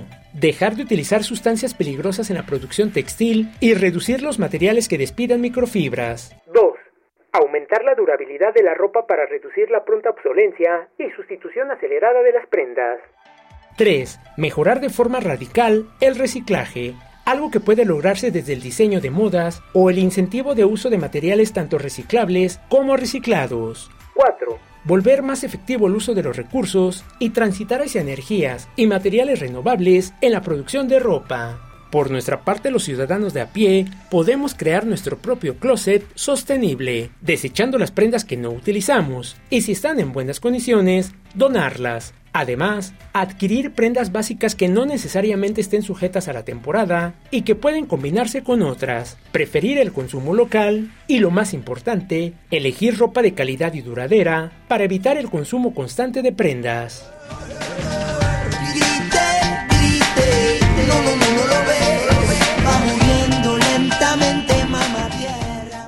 En nuestras manos está la posibilidad de construir un consumo responsable para alcanzar un futuro más amigable con el medio ambiente. Si tienes alguna duda o comentario acerca de la moda sustentable, puedes compartirlo a través de las redes sociales de Prisma RU o en mi cuenta de Twitter, arroba Daniel Medios TV. Para Radio UNAM, Daniel Olivares Aranda.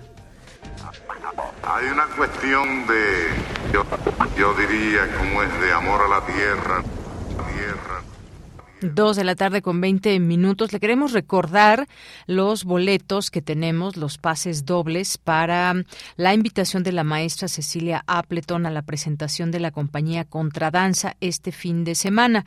Las funciones serán eh, viernes 5, sábado 6 y domingo 7 de agosto a las 8, 7 y 6 horas respectivamente. Eh, cuatro estrenos en los laberintos del tiempo y tiene música de Ana Lara, Eduardo Soto, Milán, eh, Karl-Heinz Stockhausen y Olivier Messayan. Y tenemos cinco pases dobles para la función de este viernes. De este viernes nada más. Tenemos cinco pases dobles. La función es el 5 de agosto, viernes, a las 8 de la noche en el Teatro Flores Canelo del Senart. Así que no se pierdan esta oportunidad. Todavía tenemos pases dobles para esta. Eh, eh, para esta presentación el próximo viernes 5 de agosto, 8 de la noche. Si no tienen todavía planes, hagan, hagan de este fin de semana, el inicio de su fin de semana eh, fenomenal con esta invitación que les dejamos aquí, por supuesto. Nos vamos ahora a la información internacional a través de Radio Francia. Relatamos al mundo. Relatamos al mundo.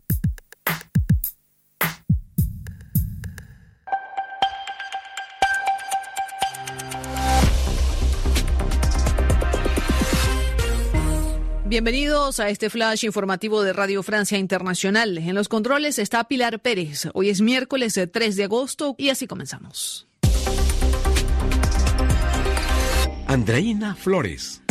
Tres organizaciones humanitarias solicitaron hoy a la Unión Europea que reanude las operaciones de rescate de los migrantes que llegan por mar a Europa. SOS Mediterráneo, Médicos Sin Fronteras y Sea-Watch han rescatado en los últimos días a más de mil personas que se encontraban a la deriva en barcos abarrotados de gente en pleno Mediterráneo. Juan Matías Gil, coordinador general de operaciones de búsqueda y rescate de Médicos Sin Fronteras. Vemos un mecanismo de búsqueda y rescate con un claro mandato de salvar vidas por parte de la Unión Europea para evitar devoluciones en caliente que vayan a Libia, dado todas las violaciones a los derechos humanos que podemos encontrar ahí, y obviamente evitar muertes innecesarias en el mar, dado que las personas se vuelcan a esta ruta por no tener vías seguras y legales, ¿cómo poder hacerlo?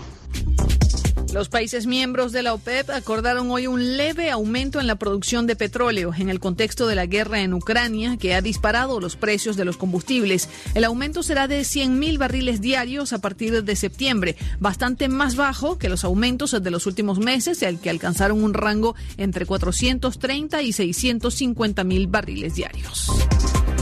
La presidenta de la Cámara de Representantes de Estados Unidos, Nancy Pelosi, culminó su viaje a Taiwán en un claro desafío a China. Hoy el ministro de Asuntos Exteriores de China, Wang Yi, advirtió que quienes ofendan a su país serán castigados. La Fuerza Armada China ha realizado ejercicios militares en el estrecho de Taiwán que considera necesarios y legítimos.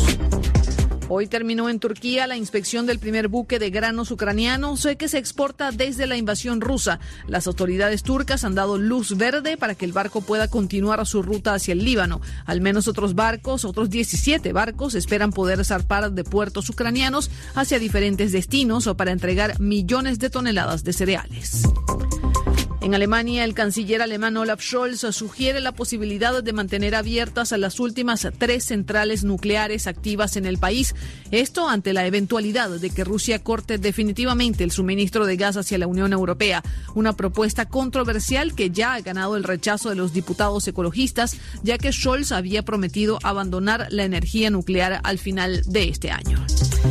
Y el autor de libros de terror Stephen King, escritor de Shining, Apocalipsis y Misery, es el testigo estrella de un juicio sobre la creciente concentración en el sector editorial. El gobierno estadounidense se opone a la creación de gigantes de la editorial.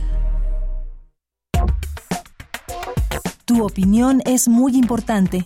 Escríbenos al correo electrónico prisma.radiounam@gmail.com. Bien, continuamos dos de la tarde con 25 minutos y vamos a hablar de los nuevos cursos y talleres, tanto presenciales como a distancia, que organiza la Filmoteca de la UNAM, varias temáticas, taller de maquillaje, de caracterización para cine, TV y teatro, fundamentos de guion para documental, pero no quiero decir más porque cada uno de ellos nos los va a describir en un momento más y nos va a invitar Mariana Ceja, que es jefa del Departamento de Vinculación en Filmoteca UNAM. ¿Cómo estás, Mariana? Bienvenida, muy buenas tardes. Hola, Deyanira, buenas tardes. Pues qué gusto escucharte, tenerte aquí de nueva cuenta en Prisma RU de Radio UNAM, pues siempre atentos también a estos cursos, talleres que habrá y que pues siempre dejan un buen sabor de boca, pero sobre todo mucho conocimiento sobre cine. Cuéntanos, Mariana. Claro que sí, pues muchas gracias por el espacio. Eh, pues si quieren, voy a empezar contándoles por los eh, cursos y taller presenciales que vamos a, tener a partir de agosto. El primero es, como ya decías, es un taller presencial de maquillaje de caracterización para cine, TV y teatro. Ese, ese taller lo va a impartir, lo van a impartir la maestra Roxana Eisenman y Arturo Linares del 24 de agosto al 14 de septiembre, los días miércoles, de 4 a 8 pm, acá en nuestras instalaciones de la Filmoteca, y van a aprender los estudiantes a crear un personaje y contribuir a su caracterización exterior, adecuando la apariencia física a las exigencias del guion. Van a aprender técnicas bien interesantes, como para recrear eh, por ejemplo, moretones, golpes, raspones, van a hacer eh, cicatrices con látex, van a crear personajes como payasos, este, zombies, etcétera. Es un taller, es un taller cortito, solo son cuatro sesiones, pero es eh, muy valioso. Es, aprenden muchísimo con, con Roxana y con Arturo, que son expertos en el tema. Este taller tiene un costo de tres mil pesos por persona. Eh, también vamos a tener un, un taller eh, pero de otro, otro tipo. Es un taller sobre los fundamentos de guion para documental de investigación. Este taller lo va a impartir eh, un gran profesor que es José Luis Mariño. Él es egresado de, de lo que antes era el CUEC, ahora ENAC. Eh, este taller es un taller muy interesante, tiene valor curricular académico por la Unidad Académica de Cultura UNAM, del 1 de septiembre al 1 de diciembre. Y eh, pues bueno, van, van a aprender la, quienes se inscriban a eh, todo sobre el guion para documental de investigación y van a aprender sobre su teoría, la, práctica, ciertas técnicas. Este taller es un poco más extenso, son 13 sesiones y aquí en realidad no es un taller de realización, aquí es eh, importante que las personas sepan que eh, ya pueden entrar al taller con, con una idea de guion y lo van a ir desarrollando a lo largo de estas 13 sesiones que están planteadas eh, como en una metodología como de tipo tutoría, ¿no? De sistema abierto, es decir, ellos eh, con, con este, este, esta idea previa que ya tienen de un guion este, apropiado para corto o mediometraje, eh, ellos lo van a ir desarrollando en estas sesiones y va a ser algo como muy colaborativo, ¿no? Con el resto de las personas con las que estén pero eh, pues digamos que cada uno va a ir desarrollando su, su propio guion y el resultado final tendrá que ser una, una escaleta. Eh, para mayor información de, de cómo los van a evaluar y todo, la información estará en nuestro sitio, en nuestro sitio web para que vean más a detalle cómo está estructurado el temario, que es este, bastante, bastante extenso. Y eh, bueno, ese, ese taller va a llevarse a cabo los días jueves de, de 5 a 8, igual en nuestras instalaciones. Luego eh, les, les cuento sobre el curso de, de la maestra Nancy, se llama Fuerzas Femeninas, la mujer en el cine de los 70. Este curso también presencial y con valor curricular académico va a ser eh, del 12 de septiembre al 28 de noviembre. Y eh, bueno, este, este curso eh, busca explorar los trazos femeninos en el cine. Eh, van a van a conocer eh, películas de, elaboradas por realizadores hombres que aborden la feminidad, pero también van a conocer y van a explorar el trabajo de mujeres que incursionaron como directoras en, la década de los 70, ¿no? Por ejemplo, Marguerite Dura, Agne Barda, Catherine Brelat y Chantal Ackerman, entre, entre algunas de ellas. Este curso se llevará a cabo los lunes de 5 a 8 aquí en nuestras instalaciones tiene un costo de 2.400 pesos por persona. Y bueno, como no vamos a abandonar la oferta académica en línea en la Filmoteca, nos interesa llegar a, a todos los públicos posibles dentro de la ciudad, pero también fuera de, ella. Eh, vamos a tener dos, dos cursos en línea. Uno de ellos eh, se llama Cómplices de la Oscuridad, Drácula y el Cine. Es un curso muy interesante impartido por el gran experto en Drácula, que es eh, Roberto Coria. Y este curso se va a llevar a cabo a través de Zoom del 9 de septiembre al 18 de noviembre y van a estudiar en él el origen, el desarrollo y la evolución de, este emblemático personaje que es Drácula en la cinematografía, ¿no? Eh, este curso también tiene valor curricular académico, es importante que sepan que pues para acreditarlo van a tener que presentar un pues un ensayo, ¿no? Pero algunas de las películas que, que Roberto va a comentar con, con las personas que se inscriban, obviamente Nosferatu, eh, Drácula de, de, de Melford, el, Blácula, una película muy interesante de los 70, y este taller, este curso, perdón, se llevará a cabo los viernes de 5 a 7. Y ya por último tenemos un taller en intensivo en línea, también con valor curricular académico, que es de modelado de 3D de objetos para videojuegos. Este taller eh, quizás no es tan para público en general, es para quizás estudiantes de eh, arquitectura, diseño industrial, ¿sabes? Eh, diseño gráfico, pero em, e, e, esta, la, la idea de este taller es que aprendan a recrear de manera digital un artefacto cinematográfico a través del modelado en 3D para videojuegos. Y eh, la idea es que obtengan como resultado un objeto para que lo puedan presentar en tiempo real como una pieza de portafolio.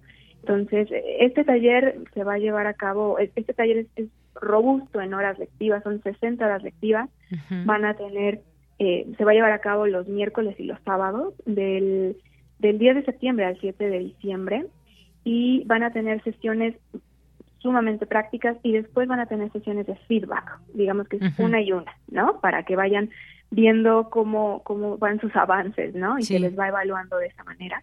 Este taller también tiene valor curricular académico y bueno, tiene, tiene un costo por persona de 3.200 pesos. Muy bien. Bueno, pues ahí tenemos distintas opciones. Ahora que nos estabas platicando, Mariana, cada uno de ellos, pues me fui imaginando también distintas escenas de películas y demás. Por ejemplo, ese taller de, de que nos dijiste al inicio de maquillaje, de caracterización para cine, televisión y teatro, pues como cuando pensamos en un personaje o ya está, digamos, definido un personaje, pero cómo, cómo darle vida también a través de su caracterización, el maquillaje tan importante, todos los efectos efectos, cómo se ha ido avanzando también en cuestiones de maquillaje. Me hiciste pensar pues ahí en, en varias, en varias películas donde admiramos todo esto. Esto que también mencionabas de, de guion para documental de investigación, ahora hemos visto también grandes producciones que están ligadas a la a, los documentales, pero a veces pues toda esta información, incluso por ejemplo a periodistas que nos pudieran estar escuchando, personas que pues estén iniciando en la posibilidad de desarrollar algo que o que les gustaría en algún momento desarrollar un guion para documental, porque ya tienen mucha información y dices, bueno, ¿de dónde, cómo empiezo? Pues creo que este es el lugar idóneo también para todo esto. No se diga, pues, la fuerza femenina, la mujer en el cine de los años 70, lo divertido, maravilloso, interesante que puede ser este, este curso, no se lo pierdan. Y pues los que nos dijiste también, por supuesto, en línea, este de modelado 3D de objetos para videojuegos, algo también muy muy actual, ¿no? Para quienes nos estén escuchando y que tienen a lo mejor carreras afines y que pues puedan encauzar sus conocimientos. Así que pues todas estas posibilidades nos acerca Filmoteca de la UNAM. ¿Algo más que quieras agregar, Mariana? Eh, bueno, pues toda la, información más a detalle del temario de cada uno de estos cursos y talleres, los costos y el formulario de registro lo pueden encontrar en nuestro sitio web, filmoteca.unam.mx, y en ese formulario de registro, eh, si, son comunidad UNAM eh, o sistema incorporado, egresados, exalumnos UNAM y también INAPAM, si adjuntan ahí su, su credencial eh, vigente, pueden aplicar para un 50% de descuento en el costo de la inscripción. No, pues está doblemente muy bien todo esto, así que comunidad UNAM, paren oreja, métanse a Filmoteca de la UNAM y encuentren pues a detalle alguno de estos, seguramente les interesa alguno de estos cursos o talleres. Pues Mariana Ceja, como siempre, un gusto tenerte por aquí, gracias por estas invitaciones. Gracias a ustedes, que estén muy bien. Hasta luego. Hasta luego. Gracias a Mariana Ceja, jefa del Departamento de Vinculación en Filmoteca UNAM. Y bueno, pues a continuación vamos a escuchar lo siguiente de Margarita Castillo. Entre cantos cardenches fue despedido Jorge Martínez Almaraz, alias El Chale, el domingo 31 de julio del 2022. Él puede descansar en paz porque es un mexicano que trabajó toda su vida por México. Adelante.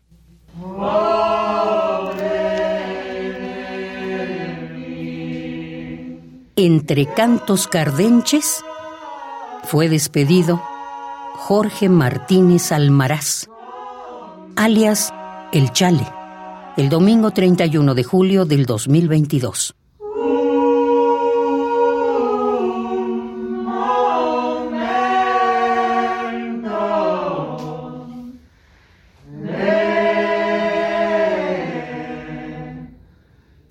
Puede descansar en paz, porque es un mexicano que trabajó toda su vida por México.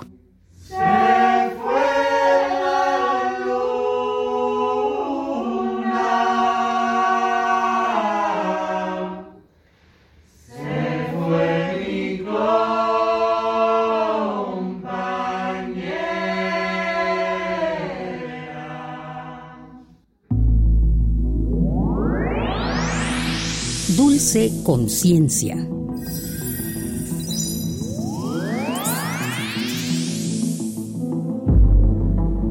Bien, pues nos vamos ya a esta sección de ciencia. Ya está aquí con nosotros en vivo, en directo y a todo color Dulce García. ¿Qué tal, Dulce? ¿Cómo estás? Muy buenas tardes. Deyanira, muy buenas tardes a ti, al auditorio. Pues Mira, hoy vamos a platicar sobre la galaxia más antigua detectada con el telescopio James Webb. ¿Cómo ves el tema? Oye, muy bien, porque además el telescopio James Webb ha tenido mucho impulso y ha, ha, logrado unas vistas tremendas de nuestro universo. Así es, y bueno, ¿a qué nos referiremos con la galaxia más antigua? Es lo que vamos a preguntar aquí a un experto. Antes de pasar a esta charla, ¿qué te parece si escuchamos un poquito de información sobre la noticia? Adelante.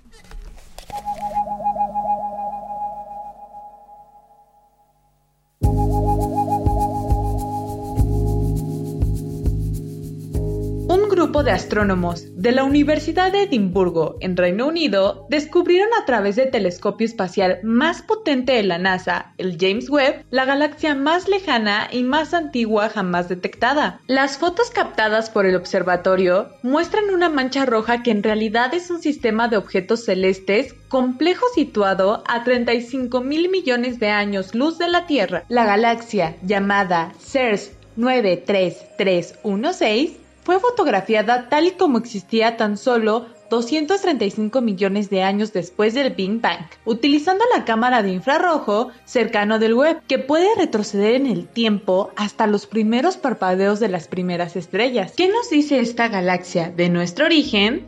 Para Radio UNAM y Gama.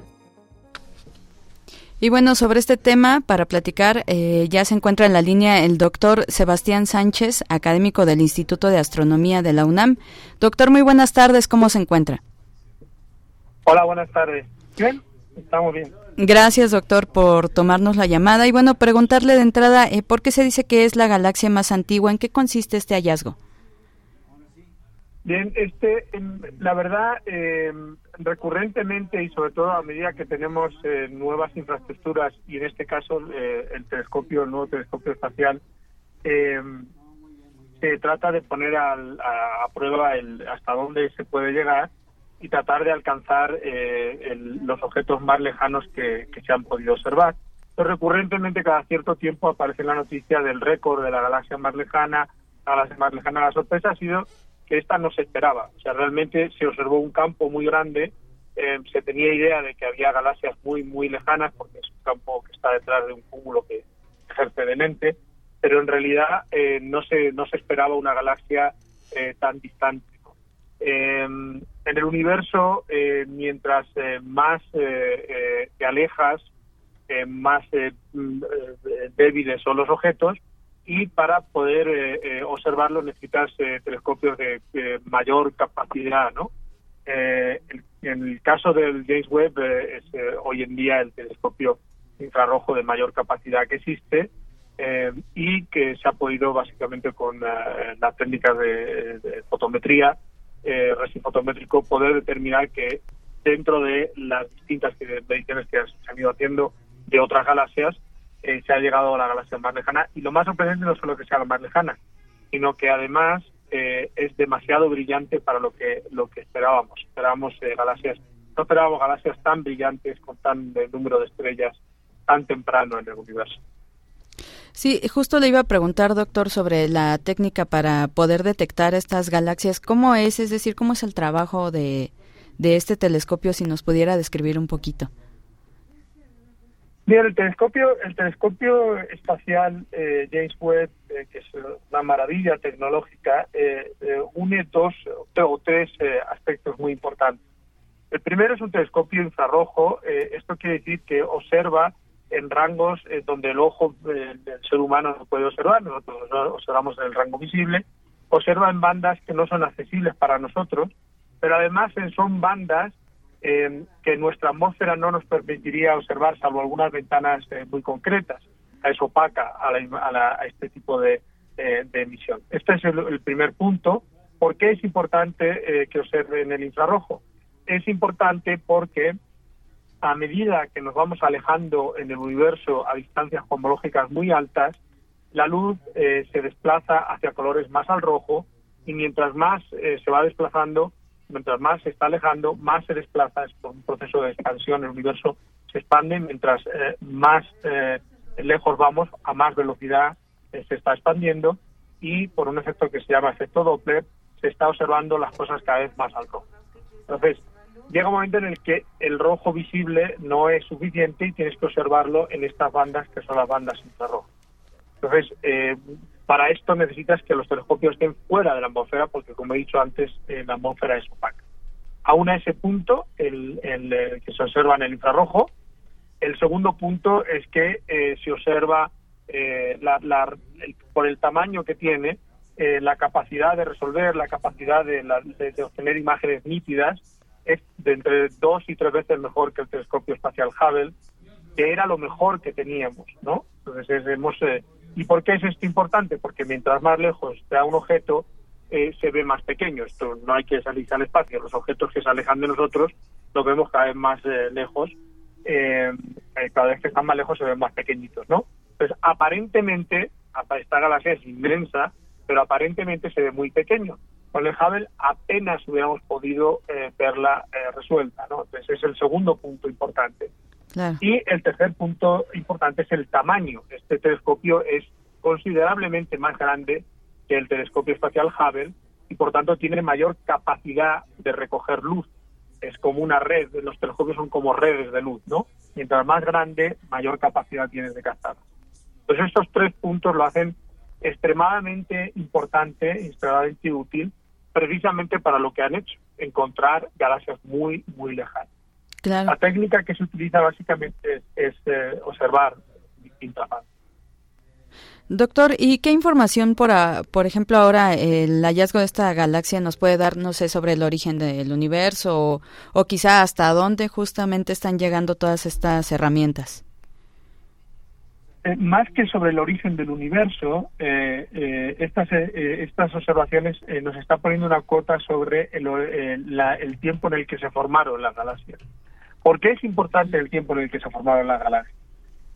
nuestra galaxia, igual que las otras galaxias del universo, se formaron en un determinado momento atrás en el tiempo. la formación, nosotros llamamos formación de galaxia, bueno, dependiendo de a quién le pregunte, para mí la formación de una galaxia es el momento en el que forma, una galaxia empieza a formar estrellas. Bueno, ¿y por qué es importante que formen estrellas? Las estrellas, como ya dijo Carl Sagan, somos polvo de estrellas, todos los elementos químicos que nos conforman, que nos conforman a nosotros y que dan lugar a la vida tal y como la conocemos, se formaron, salvo el hidrógeno, el helio y algunas trazas de, algún eh, isótopo más, todas se forman en el, en el núcleo de estrellas y no es hasta que las estrellas eh, mueren que expelen eh, estos eh, elementos químicos y con estos elementos químicos se pueden formar, por ejemplo, planetas rocosos como, como la Tierra, ¿no? Y, y formar, dar lugar a la vida. Entonces, el reloj, el punto de partida del, del, reloj para la formación de estos sistemas tan cercanos a nosotros como que dan lugar a la vida, es básicamente cuando se forman las primeras galaxias. Este, mientras más atrás se vayan a formar estas primeras galaxias, eh, más pronto se van a poder eh, empezar a formar estos metales, estos elementos químicos, y eh, antes se va a poder poner en marcha este reloj de lo que nosotros llamamos enriquecimiento químico. La primera generación de estrellas produce unos poquitos metales, la siguiente generación se alimenta del gas de, estas estrellas, como una herencia de metales, ¿no? y eh, a, medida que se van acumulando, esta evolución puede dar lugar a un momento en el que puede existir eh, vida. Es, tan cercano a nosotros como que podemos empezar a ponerle un punto de origen en cuándo es el momento en el universo en el que pudo aparecer vida, por ejemplo, ¿no? Ese, eh, ese es un salto enorme entre un punto y otro, pero, por ejemplo, esto. Entonces, sí, es extremadamente importante y además pone, pone límites a nuestra comprensión también de la estructura del universo. Porque las galaxias para formarse requieren que el, gas se enfríe y para que esto se suceda requiere una escala de tiempo. Entonces, esta galaxia es sorpresivamente, no voy a decir escandalosamente, pero sí sorpresivamente demasiado brillante, eh, con demasiada masa, eh, y esto eh, está empezando a, poner tensión sobre las teorías de formación de las propias galaxias. Y es una, pues eh, pues eh, un, eh, granito no hace bosones, ¿no? Pero realmente necesitamos este tener más estadística, pero ya empieza a tensionarse la, nuestras teorías de cómo se forman estos objetos. Claro, doctor, pues le agradecemos muchísimo toda esta información que nos comparte y vamos a seguir pendientes, invitándolos aquí a que nos platiquen cuáles son las otras galaxias que se vayan a encontrar después. Muchas gracias, doctor que habrá más seguro, ¿eh? Muchas gracias, ¿eh? Que esté muy bien. Fue el doctor Sebastián Sánchez, académico del Instituto de Astronomía de la UNAM, a quien le agradecemos mucho su participación. Yo me despido, agradezco su atención, los dejo con una frasecita y con Deyanira Morán. Buenas tardes. Buenas tardes, Dulce. Tienes una cita con un científico. La próxima vez que alguien se queje de que ha cometido un error, Dígale que puede ser algo bueno, porque sin imperfección, ni tú ni yo existiríamos. Stephen Hawking.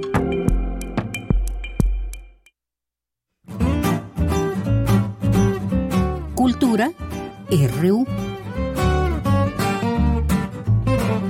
Vamos contigo a Cultura. Tamara, muy buenas tardes.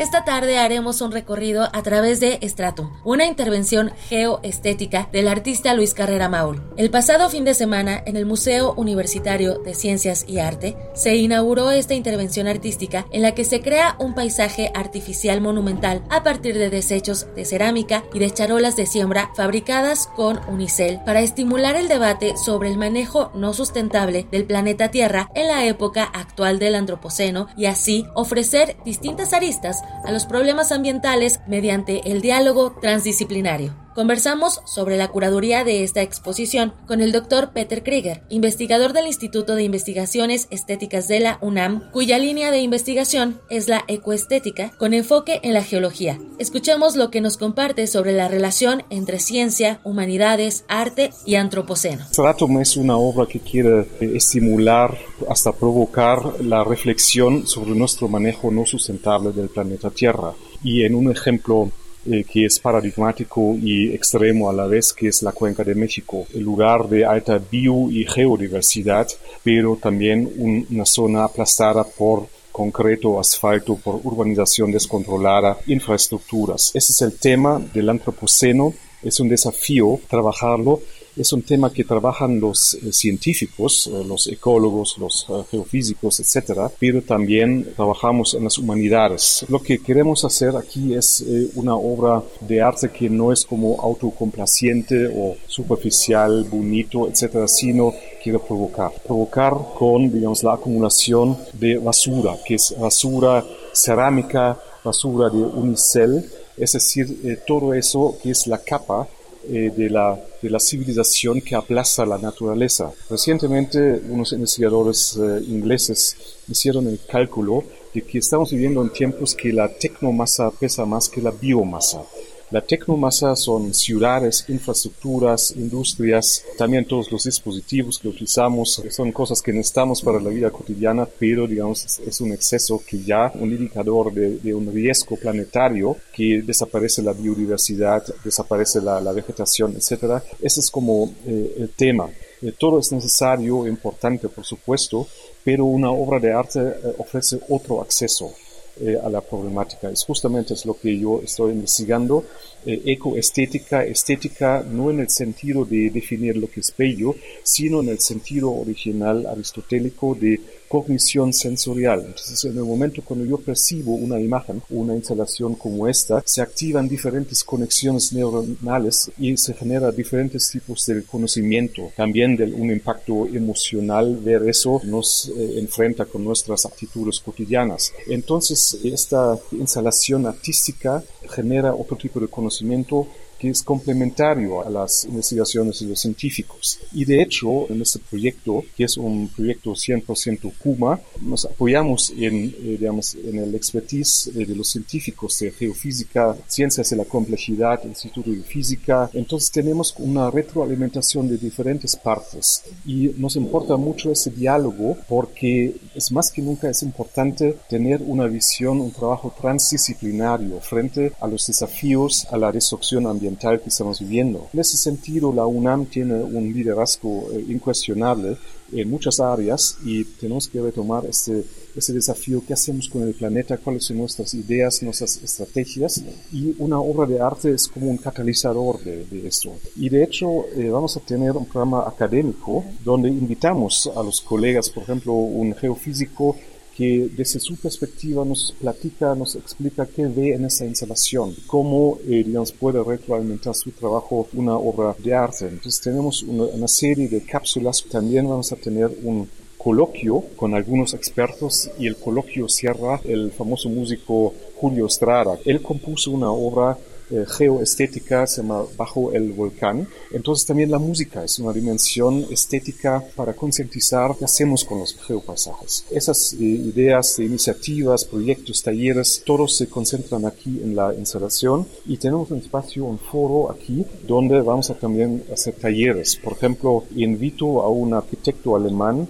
Hannes Schwertfeger, quien trabaja la botánica constructiva, en alemán es Baubotanik, es un tema desconocido todavía en México. Entonces es un tipo de construcción que genera, digamos, menos impacto negativo, es una construcción sustentable con la vegetación. Entonces, eh, no solamente es poner aquí una exposición de arte, sino tener como una interacción. La exposición es punto de partida para muchas iniciativas, para nuevos caminos, eh, lo que queremos estimular. Y debajo, eh, digamos, detrás de eso es el concepto de la reanimación de la herencia conceptual de Alexander von Humboldt. Y lo más importante es para mí en la obra de Humboldt es su relación con la investigación científica y la indagación estética del paisaje. Él subió a todas las montañas, entonces le fascinó el geopaisaje de México, que es extraordinario, eh, pero también estaba consciente que no es suficiente eso, sino hay que ver también cómo aparece el paisaje en la pintura del paisaje, en la filosofía, la mitología,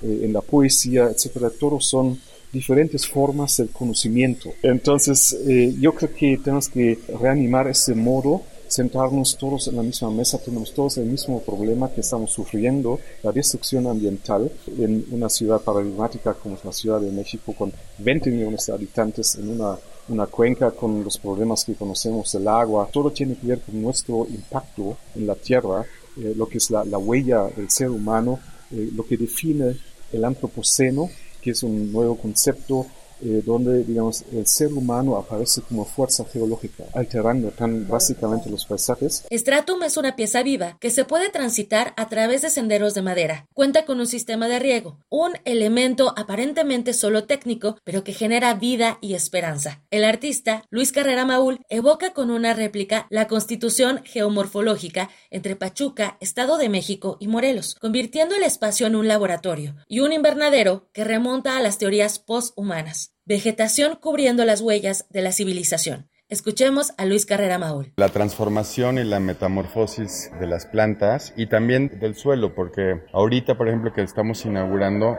todavía gran parte del, del material utilizado de cerámico está en proceso de secarse y de craquelarse. De hecho, está sucediendo en este momento, se está transformando. Básicamente son dos materiales que ayudan a tematizar lo que eh, el doctor Krieger ya les adelantó del antropoceno, que para mí fueron los dos elementos pilares de lo que es el desarrollo, digamos, de la civilización, que es la cerámica como un elemento de la industrialización del objeto útil, ¿no? Eh, a partir del cual empezamos a desarrollar y que nos remite además al origen ¿no? del, ser humano. Y el segundo fueron las charolas de, de, siembra que nos remiten a la agricultura. La agricultura como un elemento fundamental que nos permitió establecernos en un lugar, y a partir de ahí, pues generar todo el, desastre que hemos hecho con el planeta, con el medio ambiente. Las montañas, o sea, la topografía que está planteada en el, en el espacio, tiene como referencia una imagen de los campos electromagnéticos. Yo tomé esta imagen como referencia y además incluí los dos polos de donde extraje yo el material. La fábrica de cerámica Ánfora, que está en Pachuca, Hidalgo, y por el otro lado, Temazcaltepec, en el Estado de México, que es donde encontré las charolas de unicel abandonadas en el bosque, haciendo referencia a todo este, este territorio entre Pachuca y Temazcaltepec y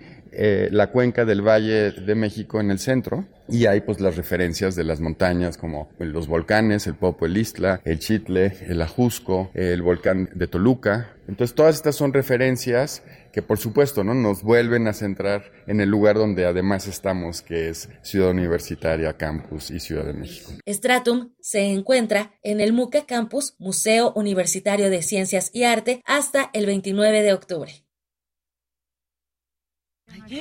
Bueno, pues ya nos vamos. Aquí estábamos en el, en el, en la plática, en la plática Dulce García y yo aquí en su visita. Pues muchas gracias, gracias por su atención, por estar aquí en Prisma RU. Y bueno, pues ya no pusimos alguna musiquita, ¿verdad?